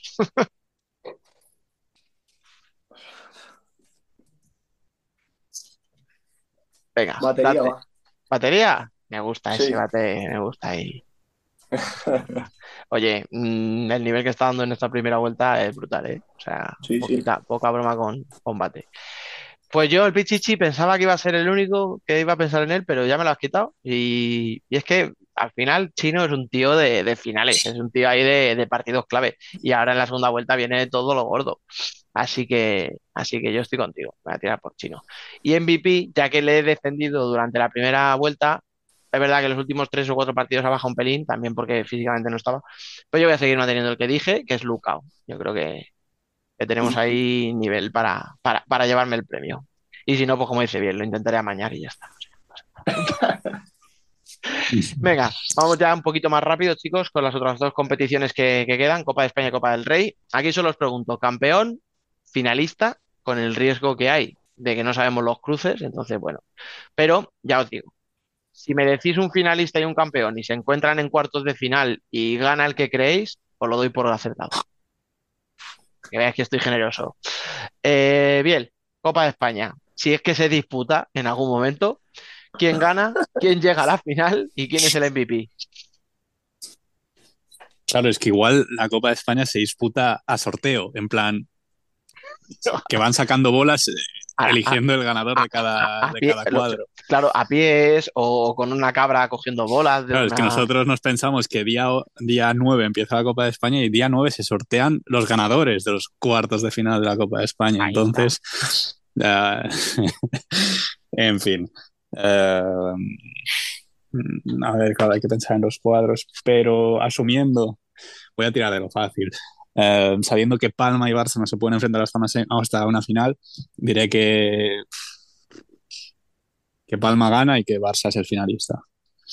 No te has atrevido a poner otra vez a Palma de, de subcampeón, ¿eh?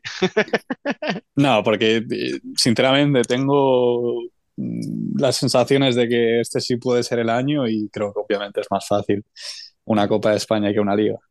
Y MVP, Villay, pues siendo Palma, te lo- Uf, eh, gordillo. esa buena.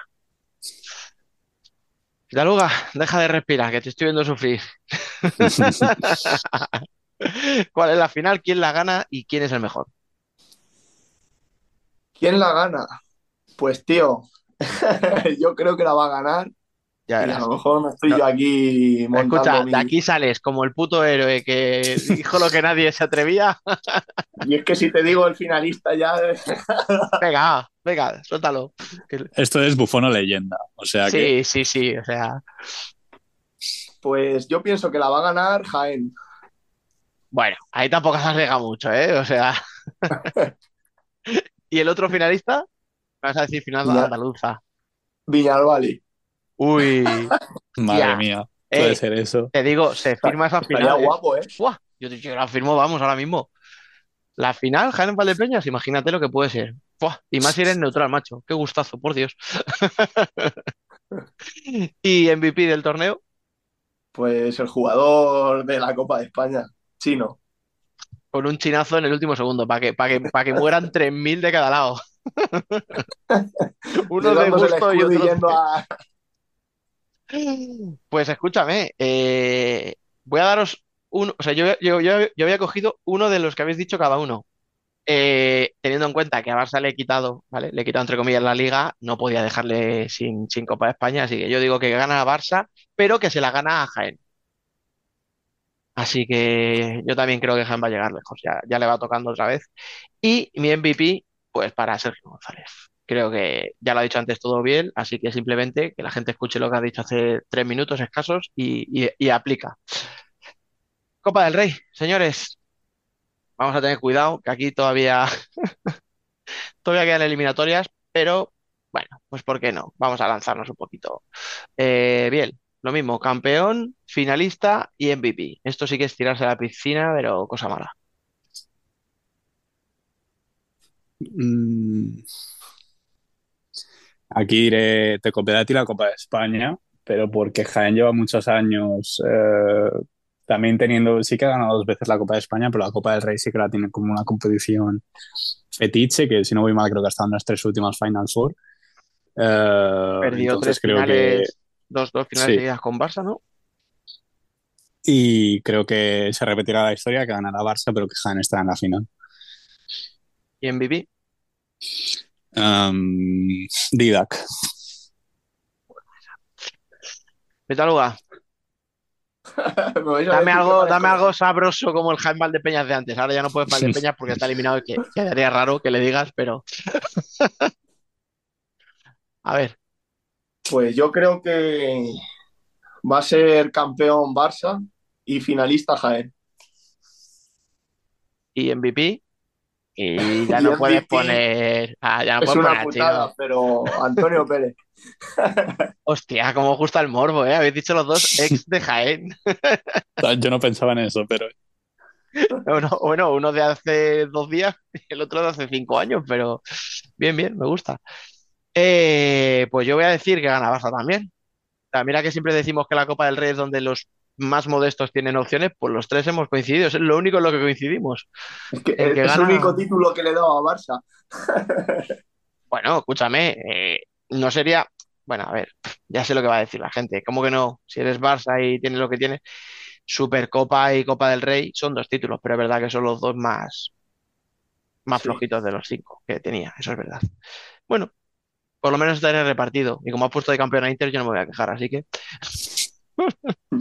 yo voy a decir Barça, campeón, voy a decir que se la gana a Cartagena, no sé por qué, creo que Cartagena este año puede, puede llegar a una final. Y creo que donde puede tener más opciones, por esto que os decía, ¿no? De, de la, del torneo un poco, no voy a decir menor, que ya la Copa del Rey ha cogido peso, ¿no? Y más con, con el formato este, pero bueno. Barça gana a Cartagena finalista y Adolfo MVP. Adolfo cuando focos no acapara, pero cuando llega la hora de los títulos siempre aparece. Es un jugador que, que no voy a descubrir. Ya sabéis que es un tío que siempre está ahí y creo que, que puede ser el MVP. Chicos, no la hemos jugado muchísimo, lo sabéis, ¿no? No la hemos jugado un montón, hemos dicho campeones de títulos que ni se han sorteado los cruces, ni sabemos, como decía Biel, si se van a jugar o, o se van a sortear. A lo mejor, oye, lo mismo meten ahí camisetas en un saco, ¿no? Y las que vayan sacando, pues avanzan de ronda. Vaya usted a saber lo que pasa. Lo mismo, no, mentira, iba a decir, lo mismo de aquí a que publiquemos el podcast, la federación ha dicho la sede. Tampoco Yo- engañar a la gente. ¿Tú qué? ¿Tú qué? Yo creo que la sede al final va a ser en la casa del local. ¿eh? Sí, tócate. Déjate, déjate. A partido ahí, a doble partido al final. No, sí. Yo, ya, me lo creo todo. Déjate, de historias. No. Chicos, eh, lo dicho, no lo hemos jugado mucho, hemos dejado los pronósticos. Cuando acabe el curso, os volveré a convocar. A ti, bien, es evidente. A ti, Pitaluga, volverás algún día entre medias. Creo que- que estás al nivel de este podcast. Si es que alguna vez hemos tenido nivel. Pero volverás, volverás cuando acabe la temporada y analizaremos lo que dijo cada uno, a ver si hay alguien que haya acertado, aunque sea una cosa, y pueda presumir un poquito. Chicos, va siendo la hora, vamos a dejarlo aquí. Eh, lo dicho, señor de la casa Pitaluga, gracias por pasarte por aquí. Espero que no te haya sido muy duro. Nada, tío, gracias a ti. Ya sabes que es un placer siempre volver a casa. Bien, eh, ¿cómo empezamos el año? Ya sabes por dónde voy. cumpliendo como toca. Hombre, no paran de darnos motivos para escribir una columna o para atarles a una columna, pero eh, habrá columna. O sea, que viene, viene con una y vienes con un mechero, ¿no? Para quemar cosas. Sí, lo que me dicen las voces. Sí, lo, lo has dudado, pero no sé por qué me da a mí que en la columna no, te, no vas a tener tanta duda. Pues nada, entonces No, te, no. te- te- te despido personalmente, pero esto es un hasta luego. Yo no me perdería esa columna. Cerramos ya, pero eso sí, antes de escuchar la sintonía de Leia son futsal de esta semana, vamos a escuchar los pronósticos de Rubén, chicos, que también nos los ha dejado por aquí grabados. Muy buenas, Dani. Pues sí, circunstancias personales no me han permitido estar presente en la grabación del debate, pero sí que quería dejaros mis predicciones por aquí para que podáis meteros un poquito conmigo. Y bueno, primero de todo, los ocho equipos que yo creo que se van a clasificar para el playoff eh, son Barça, Palma, El Pozo, Inter, Jaén, Valdepeñas, Cartagena y por último en esa octava plaza yo creo que se va a meter ahí Rivera Navarra. Em, el campeón y el finalista, en ese orden, yo creo que este año van a ser Inter y Palma. Y con Herrero además de MVP, me aventuraría a decir que siendo decisivo incluso con los pies en esa final.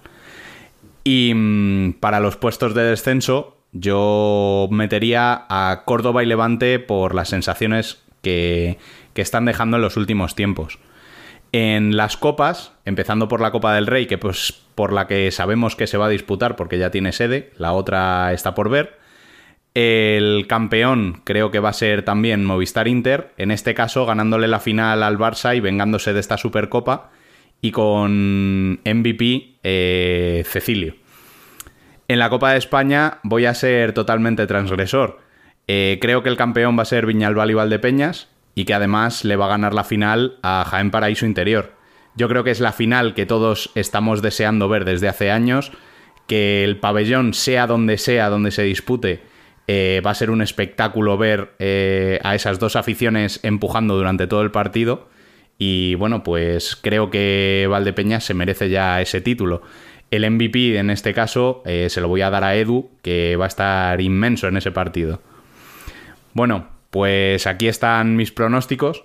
Espero no haberme equivocado demasiado, sobre todo porque la mayoría de ellos están hechos con el corazón. Así que vamos a ver si acierto alguno.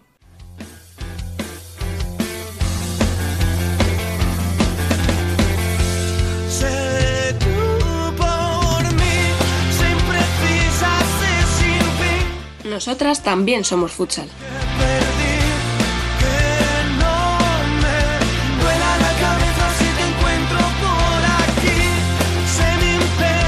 Aquí estamos, primer debate en versión femenina de la temporada, primeras ausencias, la de Rubén que ya la sabíamos, pero resulta que la señorita Alba Herrero, vamos a ver si se digna explicar ella misma cuando entre enlatada el motivo. Ahí lo vamos a dejar. Yo no sé lo que va a pasar todavía. Eh, Fran, Kake, compañero, feliz año, bienvenido, ¿qué tal todo? Muy buena, feliz año. Bien, aquí estamos. Ahí cumpliendo, ¿eh? Para que luego digan. Eh, a ver, el hater está- no falla. Además que no falla, porque para quien no le vea, que va a ser todo el mundo, está comiendo, como suele hacer él cuando entra aquí. O sea que, Almendras, ¿cómo se cuida el tío? Y bueno, pues como tenemos una plantilla amplia, pues como siempre hacemos, tiramos de banquillo y eso sí que se lo voy a agradecer un montón porque al final siempre nos echas un cable cuando nos quedamos cortitos de gente. Miguel Albo, compañero, ¿qué tal? Muy buenas. ¿Qué tal? Muy buenas, ¿cómo va? Feliz año para todos. Eh, oye, el tema de feliz año algún día tendremos que establecer una fecha en la que ya se deje de decir. Sí, sí. A mí no me molesta, pues sí. pero hay gente que yo entiendo que le puede molestar que un 20 de enero le sigan felicitando el año. Yo porque es el primer podcast es del año, si no, no, no lo diría ya. Ese- eso es, eso es, eso es. Eh, bueno, pues vamos a hacer una cosa, chicos. Tú lo has dicho, Miguel, me lo has puesto muy bien. Parece que lo teníamos guionizado. Es el primer podcast del año. Podríamos ahora analizar la jornada. Va, así un par de comentarios si queréis. Eh, para mí una jornada donde pudo pasar mucho, pero no pasó pasó nada. Efectivamente, o sea, ganaron, yo no sé si las ocho primeras a las ocho últimas, Mm, pero prácticamente. Eh, y podía haber saltado la sorpresa cerquita tuya, Fran. Pudo, pudo Sí. saltar la sorpresa eh, en pollo, pero lo que digo, al final ninguna sorpresa, Fran. ¿Algo que decir No. de la jornada así de que destaque? Sí, es que es eso lo, lo que has dicho tú. Pudo saltar la sorpresa, pero no saltó. Aquí lo rozamos hasta que nos pusimos por delante 2-1. Fue ponernos por delante y Invocar a Satanás. adiós. Fue llamar, llamar al diablo. Hasta entonces controlamos el partido, pero fue ponernos 2-1 por delante. La pequeña dijo, eh, arrebato. Y adiós. No, no, no eres el único que lo ve así. Yo no sé, Miguel, si tú has escuchado las declaraciones de Julio, tampoco contento precisamente estaba eh, con el partido. No, seguramente no, pero bueno, yo entiendo que también hay que bueno, tener claro que es una jornada en la que vienes de, de las vacaciones, eh, muchas jugadoras estuvieron, por ejemplo, en Brasil, son, bueno, desplazamientos largos. Siempre se dice que cuando se va a Canarias, eh, entre la temperatura, la diferencia con la península, que, que yo siempre pienso que es al contrario, o sea, lo peor es para los canarios que vienen cada 15 días a, a la península, pero siempre se dice que allí que te aplatanas, que te cuesta entrar en el partido. Mm. Yo creo que en este caso, yo creo que en este caso fue más el tema seguramente de, de las vacaciones y de que, bueno, al final pues te vas con dos, tres sesiones de entrenamiento y, y estamos en primera división y todo- todos los equipos te pueden poner dificultades, pero bueno, lo importante para, para, para ellas, para el Burela, es que bueno, fueron capaces de, de espabilar y de conseguir la victoria. Una pena, su- supongo, para, para Telde que conseguir un punto o tres contra un rival así sería un lujo, un subidón a nivel anímico y, y bueno, supongo que ninguno de los de abajo lo va a conseguir, así que sería dar un pasito para adelante para, para ellas. Sí, A ver, es eso verdad era a medida que avanzaba el partido. Lo que pasa, Fran, que hacerlo, 2-1, hacerlo bien contra Burela 20, 15, 30 minutos, si me apuras hasta 35 no te vale. Porque No te vale. en 5 te pueden revolver el partido, vamos. Entonces, claro. Sí, así fue. Pero bueno, es verdad es que ya, eh, es lo que tú decías, Miguel, o sea, era una jornada muy, muy dada para sorpresas, porque al final es verdad que había mucha gente que ha viajado, tres días de entrenamiento, y eso lo voy a enlazar con el tema que le encanta a Fran. Es, es su- yo, yo ya sabéis que mi caballo de batalla otras temporadas era que si el uso del portero jugador, que si el cambio de portería, tal. El de Fran esta temporada son las, las sesiones de, de entrenamiento con la selección. Bueno, Tú has dicho, Miguel, tres días de entrenamiento y ya han tenido que jugar un partido, ir corriendo a las rozas, meterse dos partidos, dependiendo cuando nos escuche la gente, os habrá jugado ya uno o los dos, porque los, los partidos son martes y miércoles a las seis, con lo cual por eso no vamos a hablar de lo que ha pasado, porque no lo sabemos, porque no ha sucedido todavía. Eh, claro, o sea, hay ahora dos partidos entre semana, cuando hace cinco días estaban de vacaciones. Entonces, ¿qué, qué, qué, qué decimos, Fran, de esto? Y contra Portugal, además. Y encima, cañita, Estuve- eso es. estuve hablando con Julio al final del partido sobre este tema. Mejor no te digo en Te audiencia. a si, si no, si, si no fue rueda de prensa, no. No, Pues escúchame, como cualquiera. Es que, o sea, cualquiera no. Sea, habrá equipos a los que, pues eso, un Móstoles, por decir uno, yo que sé, a sí, un les da tal, igual. les dará igual, pero a un Marín que manda dos, a Fusi que manda cuatro o cinco, a Alcantarilla, pues, pues ni Burela. gracia. Pues no, es que encima es lo que, lo que has dicho tú, es que vienen de, de vacaciones, o sea, que es que han entrenado juntas en el- en- con sus equipos dos días, tres días como mucho, y ahora las pierden cuatro días, Sí, y, sobre todo aquí ahora un partido contra Apoyo, que es un rival, bueno, también hay alguna jugadora de, de Apoyo en la selección, claro, pero un partido que va a ser, Una. creo que un, un par- claro, sí, claro, un- va a ser un partidazo y, y claro, y supongo sin que Julio poder que- entrenar querría y trabajar con, entrenar. claro, sí, en toda la semana. entrenarán el viernes, supongo. Sí, No sé si el jueves les da tiempo a llegar. Ah, una sesión o dos como muchísimo, sí. Y un mí me detalle, dijo Julio que el viernes y no puedes hacer nada. Claro, jo, el viernes tampoco puedes. no puedo meterle mucha caña. Porque Yo solo espero que, que la siguiente convocatoria no sea la semana previa a la Supercopa. O sea, la semana de la Supercopa, de la Supercopa, vaya. Que a lo mejor sí que es, no lo sé. Yo ahora mismo me No me el, cal- no me sorprendería. eh. Lo vi, pero sinceramente no me acuerdo. Pero vamos, Yo que sé queda- que- quedan más de una, ¿eh? O sea, de aquí a la hay una que, que encima son más de cuatro días. O sea, que son. que creo que es una semana entera o dos. Si es, es- si siguiente es una semana y les das luego la, la siguiente, que lleguen el lunes o el martes, todavía, Eh, a mí no me gusta que pare la liga, pero, pero que en el Ya. visto lo visto es preferible eso a, a estas.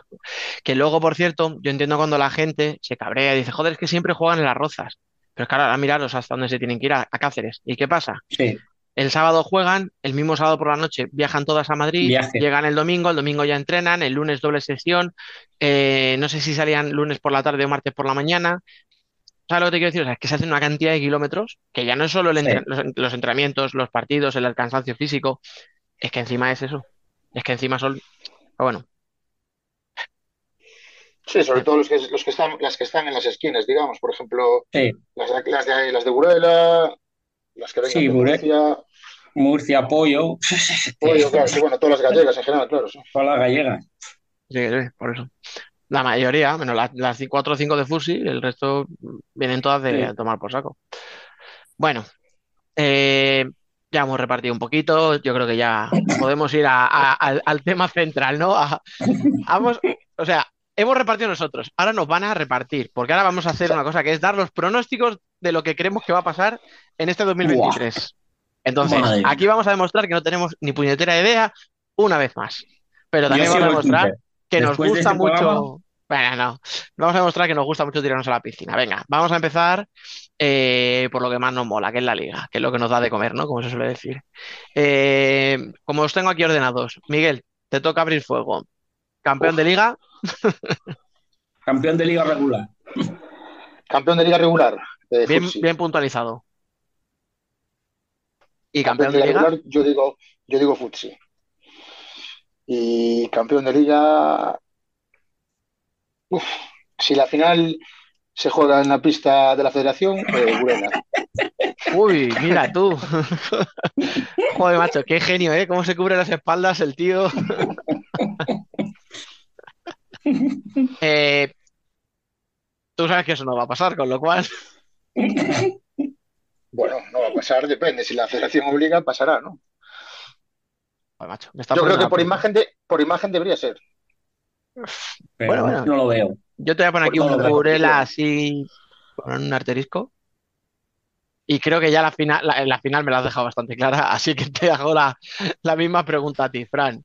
Finalista, o sea, campeón de liga regular, campeón de liga y el, y el otro finalista. Campeón de liga regular, yo pongo Burela, fíjate. Toma ya. Y la final, los dos de siempre. No creo que vaya a haber sorpresa. Y campeón Burela, campeón de liga regular Burela significa que este sábado gana apoyo en Vista Alegre, ¿no? exacto. Más o menos. Con- no, espérate, porque ahora yo te iba a decir campeón de liga regular Fusi, con lo cual el contragafe se anula. Ah, bueno, vale. Claro, claro, hay que tener en cuenta, sabes que estos son como los polos magnéticos, o sea, unos se repelen y tal, entonces se forma un caos. Yo voy a decir, eh, yo creo que se va a repetir lo del año pasado. Fusi campeón de liga regular, campeón de liga y Burela finalista. Pero también digo, y aquí voy un poquito más allá, veo una semi para Burela contra Pollo, y ya me estoy adelantando a la siguiente pregunta, muy, pero muy jodida. O sea, creo que va a llegar a la, a la final Burela, pero creo que este año va a ser el año en el que peor lo pase. Así que ya os he dado pie al siguiente, a la siguiente apuesta. Venga, las, las otras dos que se clasifican para, para los playoffs de liga. Miguel, Bueno, yo creo que Pollo seguro, como tercera. Y en la cuarta, pues al final creo que se está, o sea, se está animando porque de repente el sábado me pongo a mirar la clasificación y veo que Ourense está con 25 puntos, Sí, a tres del playoff, que parecía hace un mes que, bueno, iba a ser cosa de dos. De repente Ourense, pues está ahí. Pero bueno, de todos modos yo voy a apostar por, por Melilla. bueno, Melilla, básicamente por la, por una razón, que Roldán tiene que ir a jugar a Melilla. Mm. Es cierto que Melilla aparte recibe a los equipos de arriba en casa, que a lo mejor también es, no sé si es positivo o negativo, porque son difícil, o sea, va a ser difícil que bata tanto a Burela como a, como a Futsi, y Roldán creo que visita tanto Navalcarnero como Burela, pero bueno, no sé si eso va a ser un factor determinante, pero creo que sí que puede serlo el hecho de jugar en la segunda vuelta en Melilla, así que yo apuesto por, por Melilla y si gafo a Roldán, pues lo siento por ella. nada, te preocupes, es que aquí vamos a agafar a todos, o sea, no se va a quedar libre nadie. Fran, ¿tú? Yo, a ver, Pollo ya lo doy por hecho. Yo creo que si acaba, Pollo ya está clasificado. Al que estamos, al que estamos jodiéndole la vida es apoyo, ¿eh? Porque le vamos a Sí. poner todos como tercero. Ahí, esto es un anime y ahí sí que le estamos jodiendo. A lo mejor acaba en segundos. Y cuarto, fíjate que soy muy de Roldán, pero creo que va a quedar Torreblanca. Melilla cuarto. Pues venga, yo os voy a llevar un poco ahí el pie cambiado y yo además eh, pensaba en Roldán precisamente porque tiene la experiencia necesaria, o sea, ya Roldán sabe lo que es remontar la segunda vuelta, tiene una plantilla muy estable, es verdad que la baja de Cristina, si se alarga mucho, la puede notar, Sí, un handicap. pero mm, también os digo, apostaría por Melilla si no tuviera lesionadas. Con los problemas que ha tenido y teniendo en cuenta que en este momento no ha fichado a nadie, aunque yo a mí ya alguna cosita me ha llegado de que puede ser, como de momento no ha fichado a nadie, digo Roldán. No sé lo que hubiera dicho si hubiera fichado Melilla, pero ahora mismo con la plantilla que tiene, creo que le va- se le va a quedar un poquito corta y, y se le va a hacer un pelín largo. Entonces, bueno, pues ahí lo dejo un poquito yo por, por llevarlo a la contraria, que me gusta. Venga, Ahora vamos a lo menos agradable, porque esto al final no queremos que baje nadie. pero tres tienen que bajar. Miguel. Pues yo apuesto por Juventud, eh, Rayo, Majadahonda y Sala Zaragoza. Y más o menos me explico. Creo que, bueno, va a ser un poco determinante el partido de este fin de semana, que hay un del Deportivo contra Juventud Delch, creo. Mm. Si Telde gana, bueno, creo que va, va a subir un par de posiciones, seguramente. Y quizás pueda acabar la primera vuelta fuera del descenso. Entonces va a ser un partido clave porque Juventud creo que es su última opción para, bueno, evidentemente queda mucho, ¿no? Pero Sí, pero parece que si ya no es capaz de sacarlo hoy, Claro, ¿verdad? exacto. Sí. Y en la segunda vuelta Telde recibe a Juventud, recibe a Rayo Majadahonda, van a, Sala- van a Zaragoza a la cancha de Sala y creo que esos dos partidos en, en Canarias Sí. también pueden ser determinantes, así que casi casi apuesto por, por Telde porque está encajando, es que Rayo Majadahonda, por ejemplo, está encajando muchísimo y así es difícil puntuar. Entonces al final, claro, eh, Telde tiene el problema de marcar de cara a portería, pero bueno, si no encajas tanto, algún día Es más fácil. sacar, claro, vas a sacar puntos. Entonces, por eso he puesto por, por Telde que se va, que se va a salvar y Sala. Es que claro, Sala no sé cómo, cómo está la situación a nivel interno, si empieza a haber problemas, problemas de pago, todas estas historias que recurrentes en las últimas temporadas, puede ¿Cómo le acabar habiendo Fran? problemas. Claro, es que además date cuenta que hay gente que, que viene de muy lejos, que como empiezan a tener problemas de pago, pues van a tener, van a tener lío. Mm. Sí. Y eso al final, quieras que no, se nota bastante. Pues sí, sí, sí, sí. Ahora va a decir, estoy bastante de acuerdo, pero como lo voy a decir después, pues ahora te daré la razón. Fran, Eh, mira, estoy completamente de acuerdo con Miguel. a- Te la puse en bandeja, la de sal, ¿eh, Fran? Votando. pues yo escúchame, yo pensaba que a Telde, como es tan pesimista el tío siempre, le iba a meter en el pozo, pero bueno, me alegro de que le No, con pero opciones. mira, a ver, eh, le doy opciones por lo que ha dicho Miguel. Es que recibimos aquí. A ver, primero hay que ganar el sábado. Si no gana el sábado, o sea, Está claro. cambio mi, mi voto y lo pongo en Twitter. No, no, no, se Cambio. queda, aquí- eso se queda ya, eso ya no vale. Tiene que ganar el sábado. Y si gana el sábado, luego aquí en casa, con que le gane a Rayo y a Juventud, ya lo te- y, a- más que nada, es que también lo que ha hecho Miguel Sala Zaragoza, ya empieza a haber marejadilla, por lo que me ha llegado a mí. O sea, y es lo que ha dicho Miguel, es que este año no son chicas de aquí de España, es que más de la mitad de la plantilla es gente de fuera. Claro. O sea, y ya y hay algunas jugadoras que ya están empezando a cuestionar a Chus. O sea, ahí lo dejo. Estamos calentitos. Em, pues os voy a dar la razón al 66%. O- Otra vez voy a hacer aquí la nota discordante. Yo creo que Elche, por desgracia, casi Sí. cualquiera que siga la liga le pondría. Todos nos sorprendería mucho. Oye, pues habrá quien se alegre más. Seguramente en Zaragoza, en Majadahonda, etcétera, no. Pero bueno, eh, yo creo que Elche es un candidato muy claro por lo que hemos visto hasta ahora. El caso de Sala Zaragoza, estoy con, con todo lo que habéis dicho. Yo no tenía esa información, Fran, y aún así yo también pensaba, esta liga se le va a hacer muy larga Sala, plantilla corta, vamos a ver cómo rinden en esta segunda vuelta, porque están donde están también, porque hay jugadoras que han estado a un nivel eh, increíble, Sí. pero a ver si lo mantienen todo el año. Claro, o sea, aquí cuando una rinde muy bien y tu equipo está empatado a puntos con el descenso, como te falle esa, estás jodido. Sí. Y en el tercero he estado pensando un buen rato entre que habéis dicho vosotros, Rayo y, y Telde. ¿Y qué pasa? Que me sale, que me sale que se salva Rayo y que baja Telde. ¿Por qué? Pues un poco porque creo, fijaros lo que os digo, que es un poco contradictorio, que Rayo puede ser el equipo con el peor golaveras de la liga y aún así permanecer. ¿Por qué? Porque efectivamente, como decía Miguel, ¿no? En defensa están fallando mucho, están recibiendo muchas goleadas, pero también creo que van a sacar esos puntitos que estamos hablando desde el principio de temporada, ¿no? Eso es esa Sí. victoria a un Sala, esa victoria que puede sacarle un día a tal, que es verdad que las señales no son buenas, pero creo que va a sacar lo mínimo imprescindible, que puede que encaje 10 goles en 10 partidos más de aquí a que acabe la liga, pero en los otros puede sacar los puntos que necesita. Realmente es que con, ¿qué? Con tres victorias de aquí a final de temporada, un equipo de los de Sí. abajo se puede salvar. Tres, Sí, cuatro yo creo que sí. Al ritmo de puntos que van, quiero decir, con 7 Sí, sí, puntos sí. en 13 jornadas, Está es que salvado. con, con 3 o 4 victorias te sobra. Entonces, yo sí que creo que pueden sacar esos puntos. Me la voy a jugar un poquito también por ser el, el distinto a vosotros.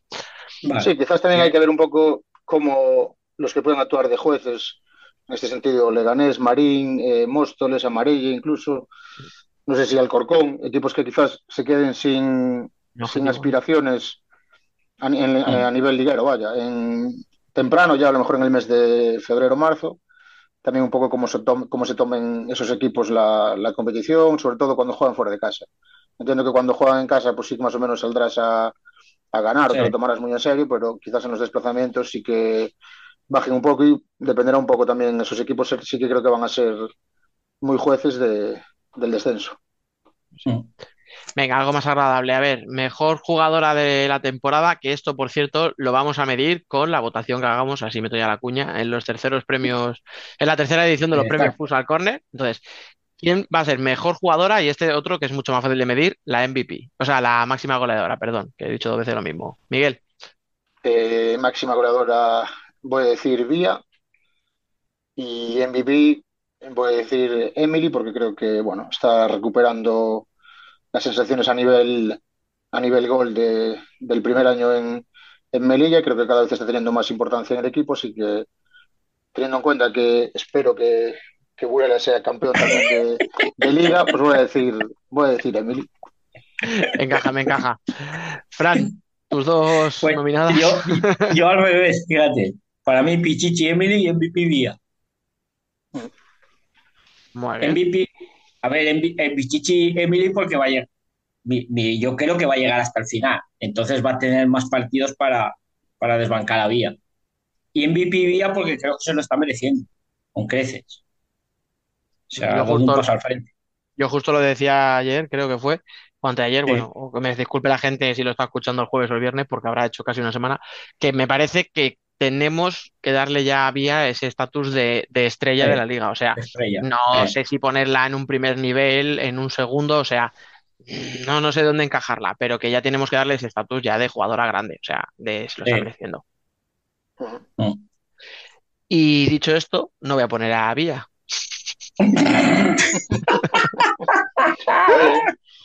He dicho que no sabía si ponerla en un primero o en un segundo, no dentro Hay de que Eh, yo estoy con Fran, yo creo que, que Emily, bueno, lo has dicho tú, Miguel, que la has puesto de, mejor jugadora, ¿no?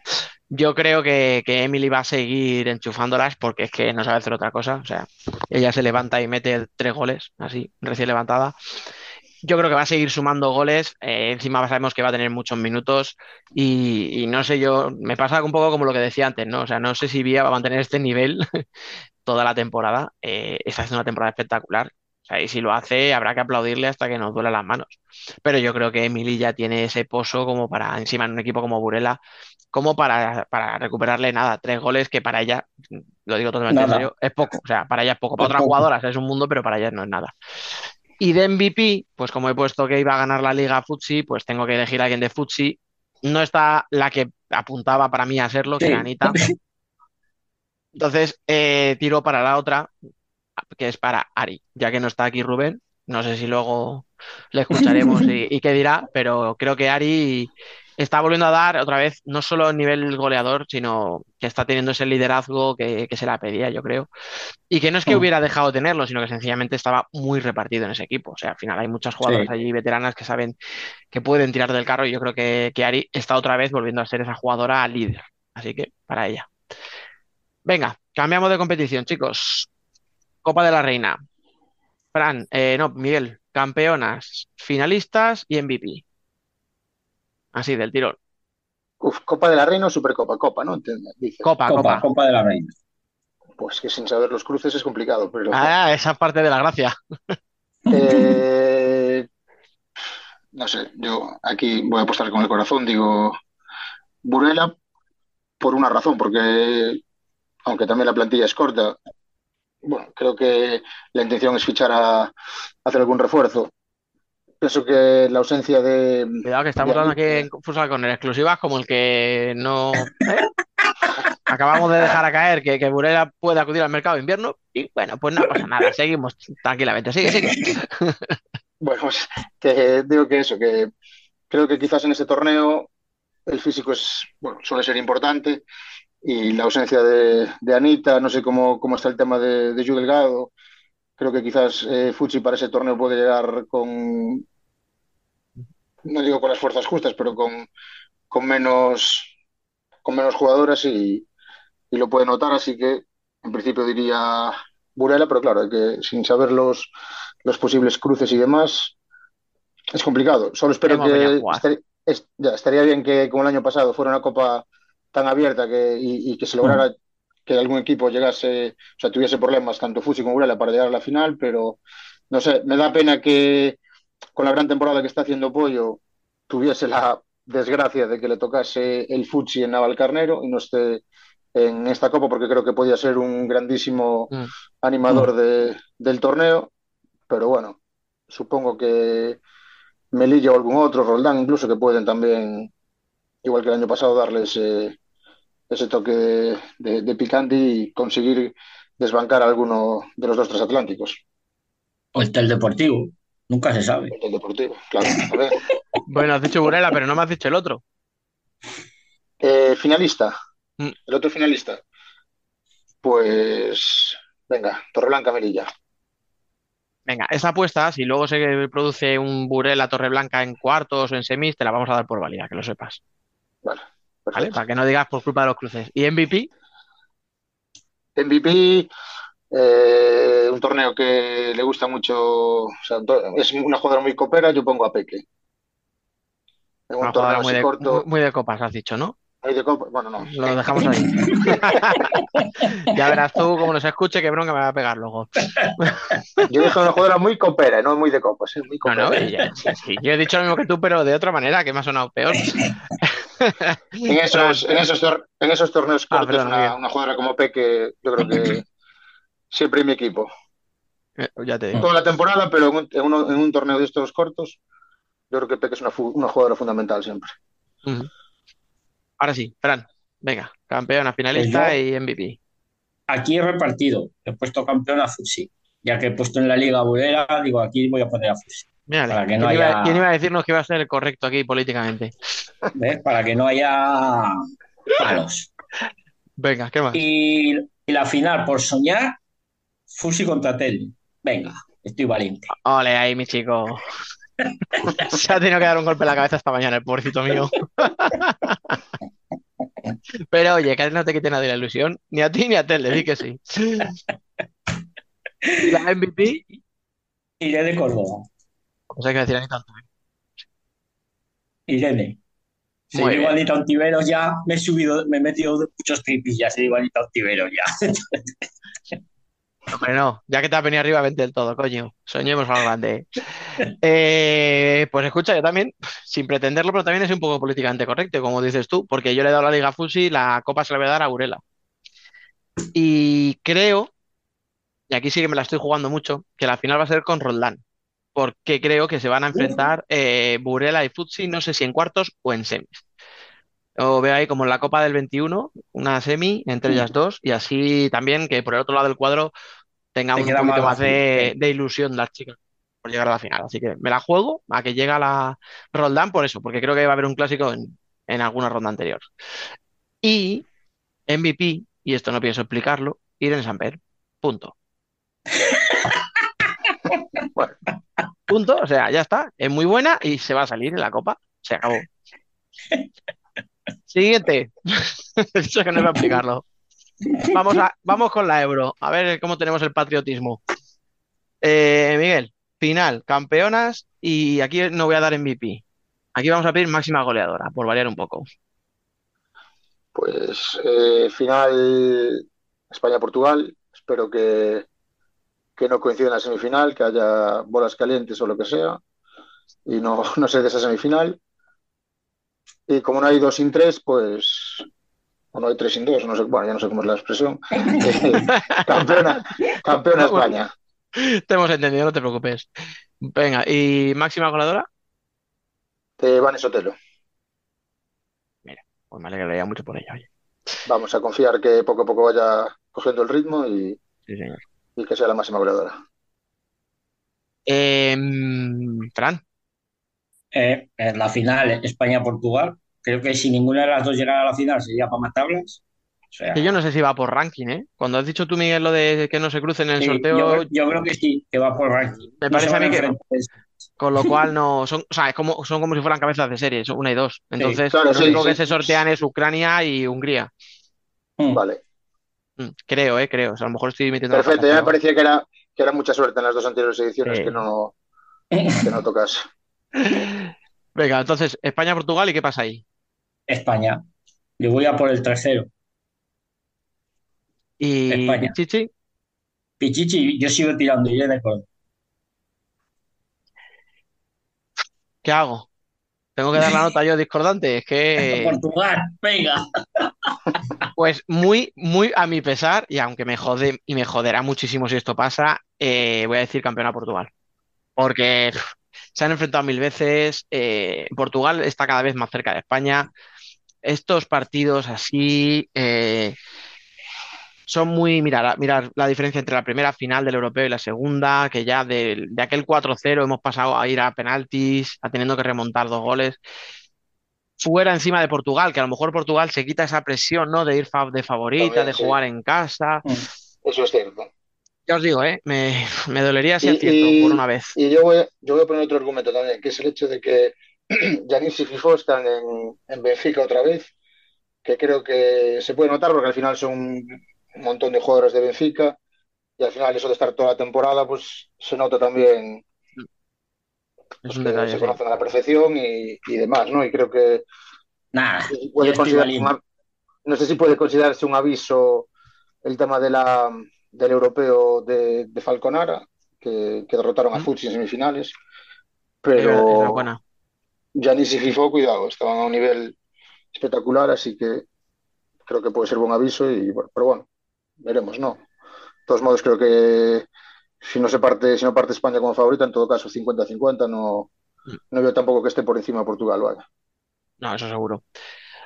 Bueno, pues ahí me la he jugado. Espero equivocarme. Y en el Pichichi, además, lo voy a dejar empatado, ya por terminar de hacer la tontería. Voy a decir Irene Córdoba, pero empatada con una que acabas de mencionar tú, con Yanni Silva. Ve ahí que van a acabar las dos con tres o cuatro goles, fíjate lo que te digo, cada una. Y que van a ser las dos las máximas goleadoras del torneo, empataditas. Venga, eh, me siento hasta mal.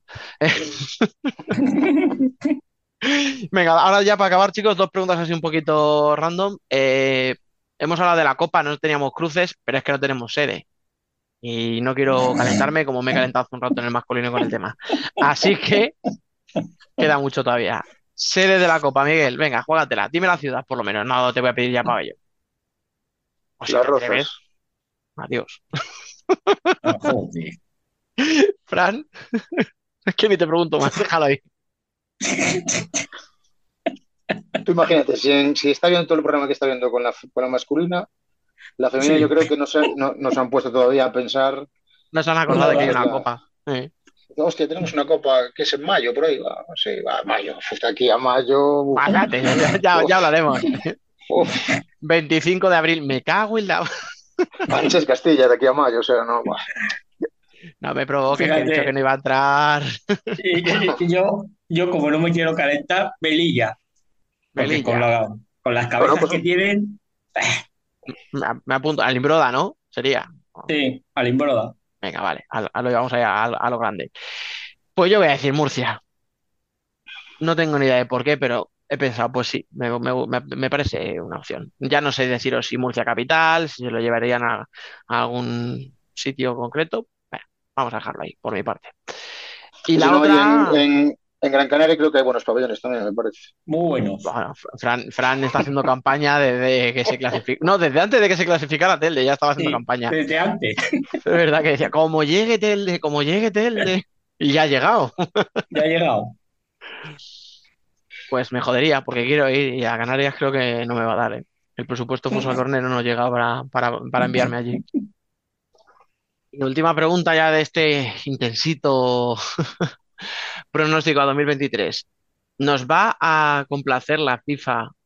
No digo que me digáis la fecha exacta, sino que nos va a dar siquiera la fecha en la que se va a disputar el primer Mundial femenino. Si vierais la cara de Fran, ya sabríais su respuesta. Pero voy a empezar por ti, Miguel. ¿Tendrá bien la FIFA a decirnos este año, en algún momento, cuándo vamos a tener el primer Mundial femenino de la historia? Yo espero que sí, firmo que sea en el 2025, no pido ya 2024, pero intuyo que va a haber que seguir haciendo la misma presión que se hizo para, para arrancar que se iba a hacer ese torneo, seguir haciendo la misma presión porque a veces juegan con esto, te dicen, te ponen el caramelo, no, sí, se va a hacer, pero después el caramelo no lo abren, se lo quedan. Y por eso intuyo que creo que va a haber que hacer la misma, sí, o sea, las jugadoras y bueno, todos los organismos, estamentos y demás, tendrán que seguir haciendo la misma, la misma presión. Vamos, que quieres, pero no. No. Puede ser. Joder, como que, que gallego el tío, ¿eh? Es que gallego no sí, evitar. Fran, eh, te pregunto, Yo no lo veo. Ya te respondo. No lo veo. Y, y sede, fíjate, he puesto de sede Saturno. Saturno. Pues mira, creo que es la primera vez que no me voy a atrever a llevaros la contraria, o casi la contraria, porque como puede que sí o puede que no, yo creo que por desgracia para nosotros, mm, nuestros amigos de FIFA nos van a dejar un año más eh, Sí.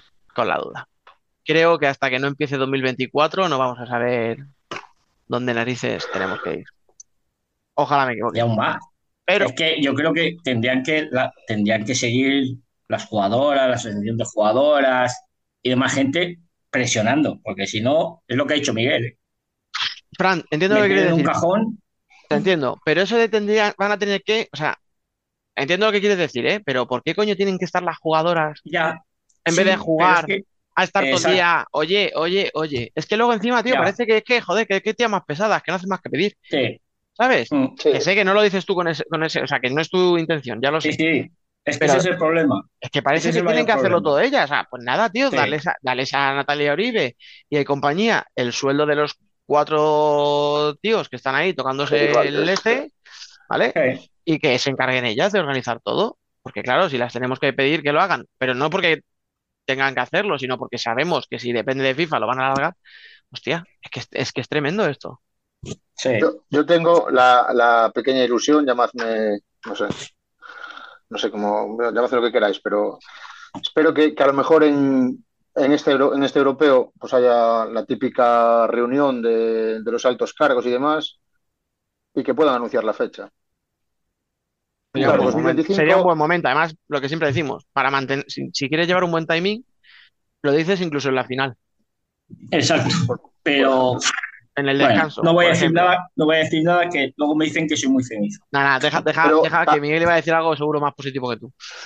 No, también es cierto que, que a veces acusamos a, a la FIFA y demás de, de inmovilismo, que es cierto que hay inmovilismo, está claro, pero también poner a, a andar ese mundial supongo que no será tan fácil, porque hay que ver cómo están muchas federaciones. Hablaba, por ejemplo, Alemania no tienen selección, incluso creo que estaban jugadores Están en que ello. juegan a Están- Mm.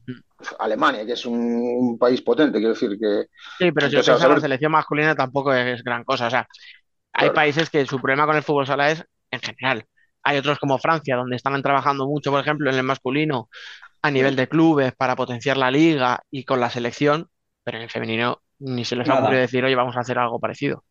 Otros como Alemania directamente es que no hacen nada. O sea, como Pero bueno, entiendo que, que si se anuncia eso, pues muchas federaciones creo que se pondrían las pilas, ¿sabes? O intentarían, o se empezaría a mover. Lo importante es que se empiece a mover. Eso es. Es lo, es lo de siempre. Que, que si no se empieza a mover, no. Lo importante es que lo veamos. No soy tan mayor como tú, ¿eh? No som- bueno, no, No. somos. ¿eh? Hombre, a mí me gustaría verlo estando en forma física. O sea, soy positivo. Joder, cabrón, tienes mejor forma física que, que los que estamos aquí. Que escúchame, si esto es muy fácil, yo estoy contigo, Miguel. Eh, hace falta mover muchas cosas y no es fácil, pero yo creo que es que necesitas dar la fecha para que la gente Para se que la gente se mueva. Si tú llamas a la federación, pues yo qué sé, a la CONCACAF, a la CONMEBOL, a la otra y a la otra, y les dices, oye, que quiero hacer un mundial, ¿qué? ¿Cómo lo veis? Todo como muy en la nube, ¿sabes? Muy, bueno, sí, bueno, ya veremos, bueno, sí, ya. Lo típico, ¿no? Cuando te cruzas con un colega por la calle, venga, ya te llamo, Mm. ¿vale? Y quedamos. Y, y nunca le llamas. Entonces, Claro, es que hay que dar algo con- Sí. concreto, tío. Tienes que decirles a, los- a, a las otras, oye, por ejemplo, septiembre de 2025, primer Mm. mundial femenino de la historia. Y a partir de ahí buscas, ¿que da tiempo a organizar unas eliminatorias, unas tal? Bien, que no. El primero Pues por invitación. Exacto. Pide ranking y tira en Asia del ranking y las dos, tres mejores, venga, para acá. ¿Sabes lo que te digo? O sea, Sí, es que si no, no haces es eso- importante además porque fíjate que hay jugadoras que aquí están llegando jugadoras, pues yo me acuerdo hace años, vino aquí Daniela Montoya, ¿no? que era colombiana, pero una jugadora que jugaba fútbol y hacía algo de fútbol sala. Están llegando jugadoras marroquíes, no sé si en sala creo que había una que también venía del Sí. fútbol. Sí. A lo mejor si de repente anuncias que en el 2025 va a haber un mundial femenino de fútbol sala, pues esos jugadores dicen, hostia, me voy a centrar en, en el fútbol sala, que puedo jugar un mundial. ahí está. Y eso, empiezas a generar, pues eso, movimiento y que, y que las cosas puedan acabar creciendo y naciendo. Venga, vamos a dejarla ahí, en positivo. Eh, chicos, no la hemos jugado. Esto se queda aquí guardado. Ahora vamos a ver si, si podemos escuchar a, a nuestros compañeros que no han podido venir, a Alba y a Fran, eh, perdón, y a Y a- Rubén. y a Rubén. Joder, es que digo Alba y automáticamente me sale Fran, perdóname. Sois como un pack para mí. Eh, vamos a escucharles, vamos a ver qué apuestas nos han dejado ellos y como he dicho, todo lo que digan va a quedar aquí grabadito. Hola chicos, ¿qué tal? Eh, muchas gracias por dejarme mandar mi pronóstico a pesar de hacer bombilla de humo, pero es que esto de de vacaciones es muy, es muy cansado, ¿eh? es muy complicado de cuadrar horarios. Venga, va, vamos allá.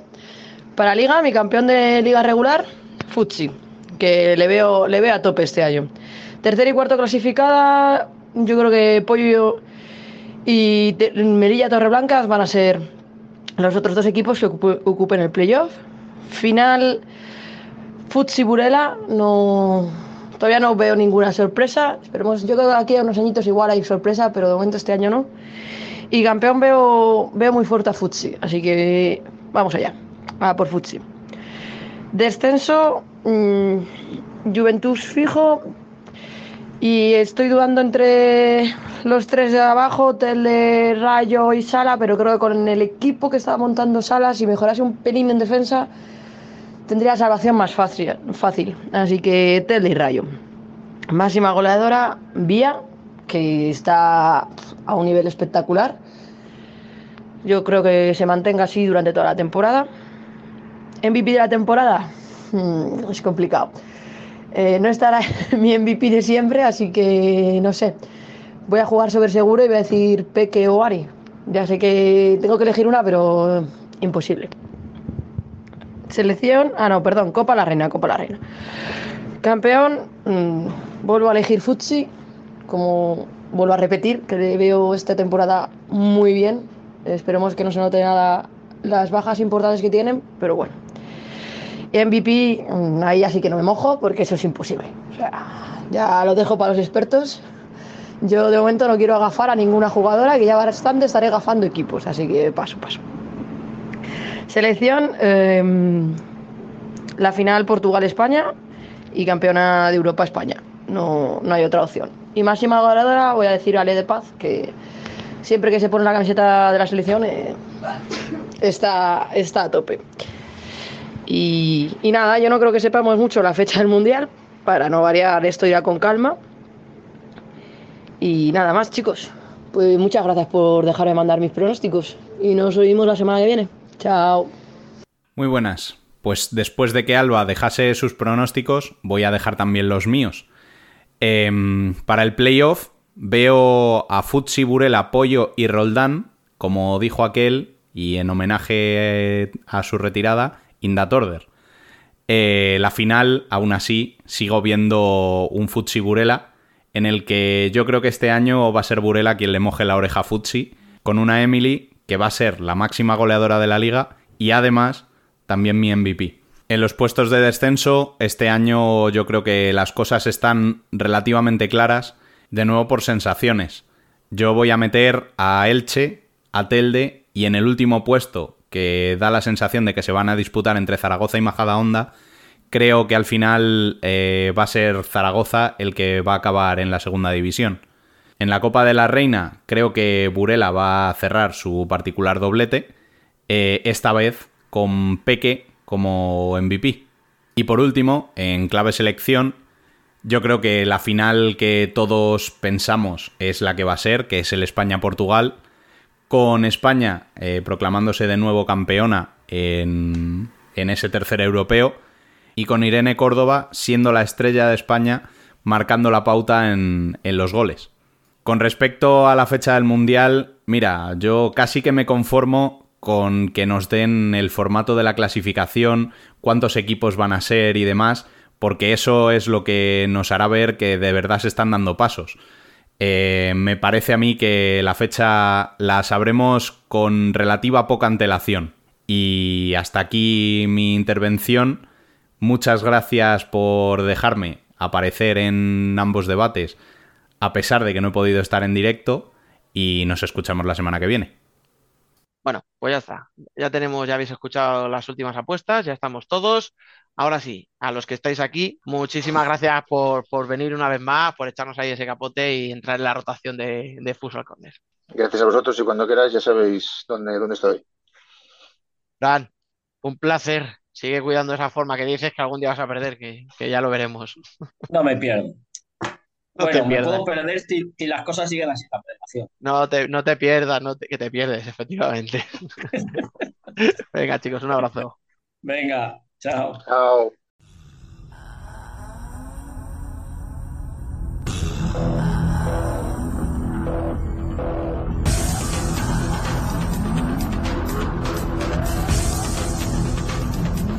Worldwide Futsal.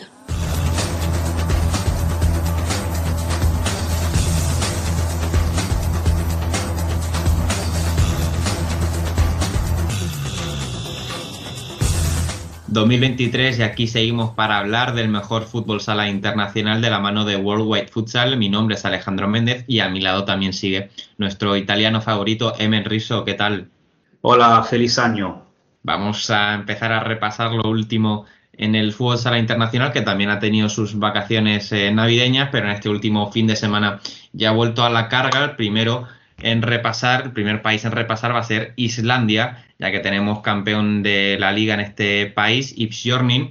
Ah, se ha impuesto por 8 a 6 en la final del campeonato liguero islandés al Arbaer. Los visitantes comenzaron ganando con dos goles en los dos primeros minutos de partido, pero los osos polares supieron darle la vuelta al marcador para llevarse el eh, título y así ser el primer equipo clasificado para la UEFA Futsal Champions League de la temporada 23-24. ya estamos eh, a principios de enero, ya conocemos este primer equipo para las Champions de la próxima temporada. Vamos ahora también a repasar en Portugal, que este fin de semana eh, pasado se ha celebrado la- los octavos de final de la Tasa da Liga. Emen, ¿qué nos puedes contar qué ha sucedido por tierras lusas? Primero un par de datos sobre Islandia. Eh, la curiosidad de que en enero ya tenemos un participante para la Champions de, de la temporada, de la siguiente temporada. Eh, eso no, yo creo que es el primer, que siempre la, pri- la primera liga que termina, ¿no? Y es la primera, el primer campeón que se, que se viene a saber de la, de la Champions de 2023-2024.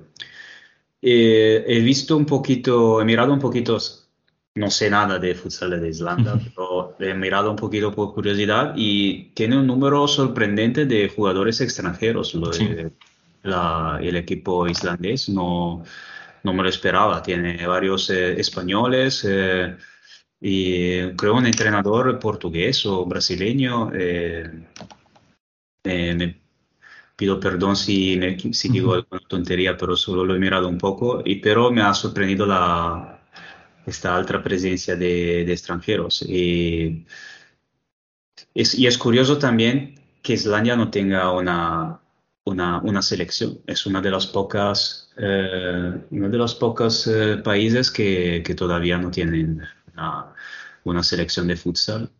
Y bueno, es una, es una particularidad, pero es claramente es un, supongo que es uno de esos países donde los jugadores locales hacen doble carrera, ¿no? Durante, la- durante el verano juegan eh, fútbol, durante el invierno juegan futsal, que, es lo que suele pasar en los países nórdicos. Sí, porque no creo que sea muy buena idea jugar al aire libre en invierno en Islandia. ¿eh? No, No. parece una gran idea. Hay veces que, que se agradece ese techo de los pabellones de fútbol sala. A veces para, para jugar, comentar lo de los extranjeros, hay hasta tres españoles en el Leipzig en el equipo eh, campeón, Jaizkibel Roa, Horatz Reta y Unai Fernández, los tres españoles eh, presentes en este equipo islandés campeón de la liga mm, de este país. Ahora sí, Emen, cuéntanos qué ha pasado este último fin de semana en los octavos de final de la Tasa de Liga. Sí, Taza da Liga, que es la segunda copa portuguesa a nivel de importancia, digamos, porque como formato es la más que se acerca a la Copa de España, eh, pero eh, tiene más prestigio, más historia la, la Taza de Portugal, que se, se parece más a la Copa de, a la Copa del Rey. Eh, la, la Taza da Liga eh, nació eh, eh, hace pocos años, eh, lle- llevan ni 10 años jugándola y solía ser eh, como la Copa de España, con eh, los primeros ocho de, de la Liga, de la Liga Placard, que se, de la Liga Placard que se clasificaban para los cuartos de final, para la Final Eight. Este año el formato ha tenido, hubo un cambio, una buena novedad en el formato, que, y es casi una, una vía, una vía media entre la, la, la, Copa, digamos, la Copa de España y la Copa del Rey, porque eh, ha visto la institución de esta fase de octavos de final, donde se clasificaron los 12 equipos de la Liga Placard, más los eh, cuatro mejores equipos de la ronda de ida de la segunda división de Portugal. Eh, o sea, los primeros dos clasificados en los dos grupos de la, de la segunda división. Eh, y eh, la- el orden en la tabla, en la clasificación, ha definido los emparejamientos. Y, y nada, esto, estos emparejamientos formaron los octavos que se jugaron el fin de semana, en este fin de semana, que se concluyeron sin, eh, sin sorpresas, o sea, los ocho primeros de la, de la, de la temporada regular de la primera ronda de la Liga Placard son los clasificados a la Final Eight, que por cierto, otra diferencia con la Copa de España, tiene sede y se va a jugar el 20 eh, del 26 al 29 de enero en Gondomar. Eh, enhorabuena a los portugueses que ya saben dónde ir y que tienen un eh, ob- objetivo en la vida y no como nosotros que navegamos pista. Motivo de celebración ese, ¿eh? Motivo de celebración. sí, sí, sí. El Portugal supera a España otra vez en tener sede para su Copa Nacional. Increíble.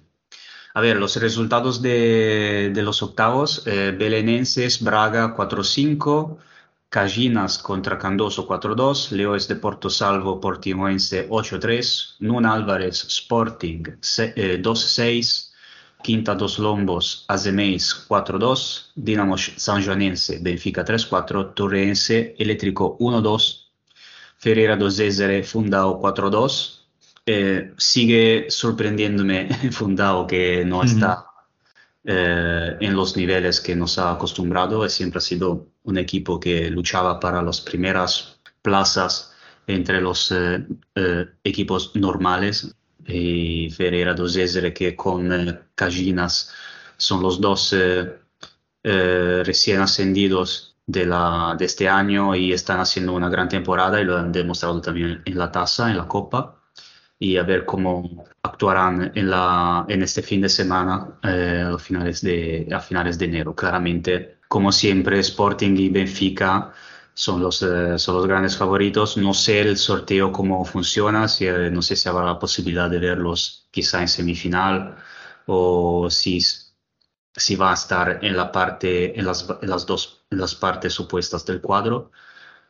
Quizá este año Braga en, en un partido, en un partido único, quizá que tenga alguna posibilidad para dar, eh, para dar la sorpresa, porque quien, alguien que no sea Benfica o Sporting a ganar este trofeo será, sería una sorpresa. Y, y claramente Sporting un poquito más, un poquito más favorito de Benfica, pero Benfica llega como eh, primer clasificado en la, en la temporada regular del Mundial. Puede, un puede- Sporting, puede- perdón que te corte, un Sporting que por cierto ha renovado a, a en uno días hasta 2027, si no me equivoco. Exacto, sí. Así que continuidad para el proyecto de los Leones de Lisboa, que de momento está dando resultados. Sí, absolutamente. Y a ver si se, se hace ya un primer regalo tras la renovación con este primer eh, trofeo del, de 2023. Otro, otro eh, en otro país, en mi país, por, por, eh, ser precisos, ha, ha terminado también la ronda de ida ehm, en la Serie A de Italia. Eh, Napoli, futsal, campeón de invierno. Napoli campeón de invierno tanto en fútbol como en futsal en, en Italia en este momento. Eh, Napoli que fichó, hizo el gran fichaje de, del- de invierno, o sea, el regreso del Titi Borruto que disputó su temporada, digamos, la, disputó el invierno argentino en Boca, en Boca Juniors y volvió para disputar la segunda parte de temporada en, eh, en Italia. Volvió tras, eh, tras prácticamente soltanto tras media tem- una temporada, media temporada eh, lejos de, de Italia. Y hay un poco de polémica con, el, con su ex equipo, el Pesaro, porque el presidente de Pesaro declaró que tenían como una, una- una especie de eh, acuerdo con, eh, con el Titi Borruto que según, según, el, según el presidente Titi Borruto había prometido que en caso de eh, su vuelta a Italia se habría, habría vuelto también a, a Pesaro, a su ex equipo. Y esto no ha sido así, claramente tenemos solo su versión, la versión del presidente, no, me no voy a entrar, pero ha sido- han sido declaraciones bastante, bastante, digamos, importantes, bastante llamativas, como otras declaraciones del presidente de Pesaro que deja un, poquito, un poco de incertidumbre sobre el futuro de la, de la sociedad, del club, que ha dejado entender que eh, tiene la idea de, de dejar, eh, de, dejar, eh, de dejar el club y entonces ya el, futuro de Pesaro no es tan claro, pero ya, lo es, ya era, había un poco de incertidumbre ya el, el año pasado y ahora con la reforma, el, el cambio de reglas en la liga, eh, es todo mucho más incierto. Eh, bueno, al final nada nuevo en Italia, o sea, eh, los, eh, los equipos un año, un año están y el año siguiente pueden desaparecer con nada. Así que a ver qué pasa a finales de temporada. Eh, decía Napoli primero, eh, eh, queda primero en esta ronda de ida y sigue en Olympus Roma, Feldieboli, Camendosson que ha vuelto a fichar a, Ran- a Rangel que estaba, estaba en Kairat, un, eh, un gran, Ujú. gran cierre que quiero destacar porque es un, eh, es un gran jugador que, que vuelve a nuestra, a nuestra liga.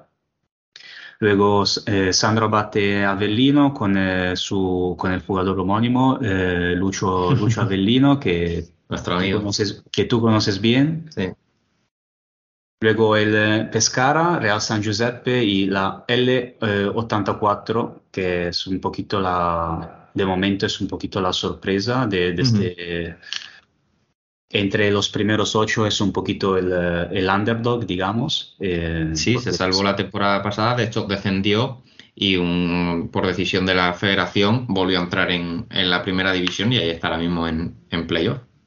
Sí, es una. Seguramente es la, entre estas las que un poquito más, sorprende un poquito más. El Pesaro de Fulvio Colini que está en zona, en zona de, de play-out, que ha visto una gran renovación en la final de temporada. Se fue no solo Boruto, pero Cuzzolino, Taborda y, y otros. Y a pesar de tener buen equipo, este año está teniendo bastantes dificultades con lesiones y tiene, todavía tiene que, la máquina tiene que funcionar, tiene que volver a funcionar bien, ¿no? pero yo creo que se va, se va a salvar, eh, al final se va, se va, se va a quedar en Serie A sin problemas. Eh, sorprende también el, el Padova, el Petrarca Padova, que es un equipo que el año pasado empezó muy, muy fuerte, con eh, no sé cuántas victorias consecutivas, que haciendo, eh, haciendo récord de victorias consecutivas en el inicio de temporada. Este año ha empezado eh, prácticamente eh, su, su arranque fue con- con- deci- decisamente contrario y ahora se queda, está en zona, en zona de descenso y, y choca bastante porque está siendo una temporada completamente diferente de la del año pasado. Mm, Y por último, pues eh, vamos a cruzar los Pirineos para repasar un poquito también la liga francesa, que sigue un poquito como la dejamos en ese especial eh, de Francia con Javier Díez y, Neus Pachón de, finales del pasado año, con Etoile Lavalois liderando la liga con 29 puntos, 4 por debajo el Nantes Metropol, lo siguen París Sporting y París a casa, que son los otros dos equipos que ocupan las eh, plazas de playoff. Siguen también ahí empate entre París a casa y, y Lille, un poquito más abajo ya está Toulon y ya también la lucha por el descenso ahora mismo en el undécimo puesto Toulouse, por encima el noveno.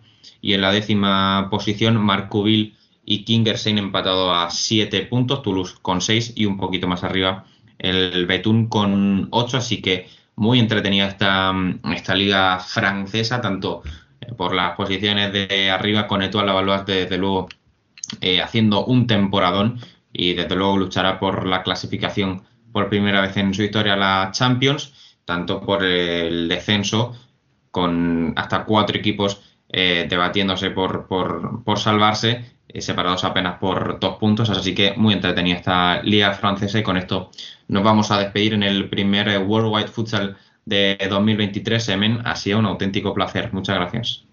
Ha sido un placer empezar otra vez en el nuevo año y hasta la próxima. Efectivamente, la semana que viene más eh, fútbol sala internacional, así que nos vemos eh, la próxima semana. Muchísimas gracias a todos y chao, chao.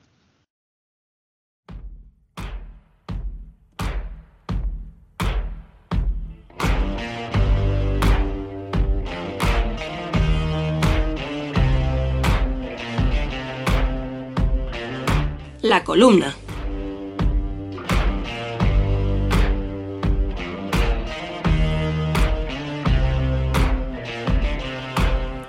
La elección de la sede de la Copa de España podría estar copando las próximas ediciones de la columna hasta que la Real Federación Española de Fútbol decida poner fin a todo este sainete.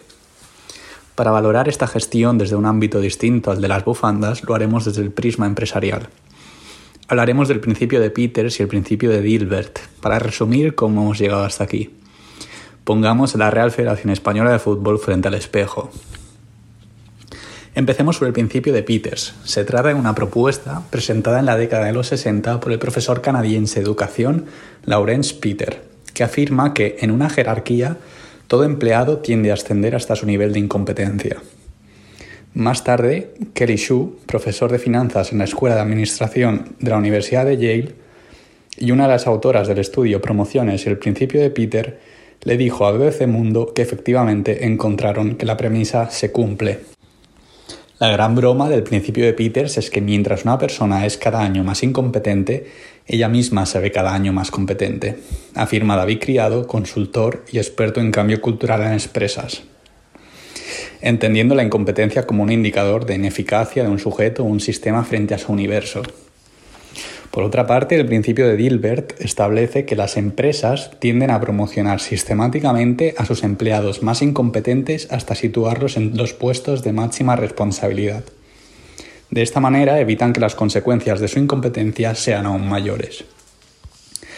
El principio de Dilbert es una variación del principio de Peter, la diferencia entre ambos es que Dilbert defiende la idea de que los empleados más incompetentes en realidad son ascendidos para asegurar la supervivencia de la empresa, ya que los puestos superiores de las organizaciones ejercen una relevancia mínima.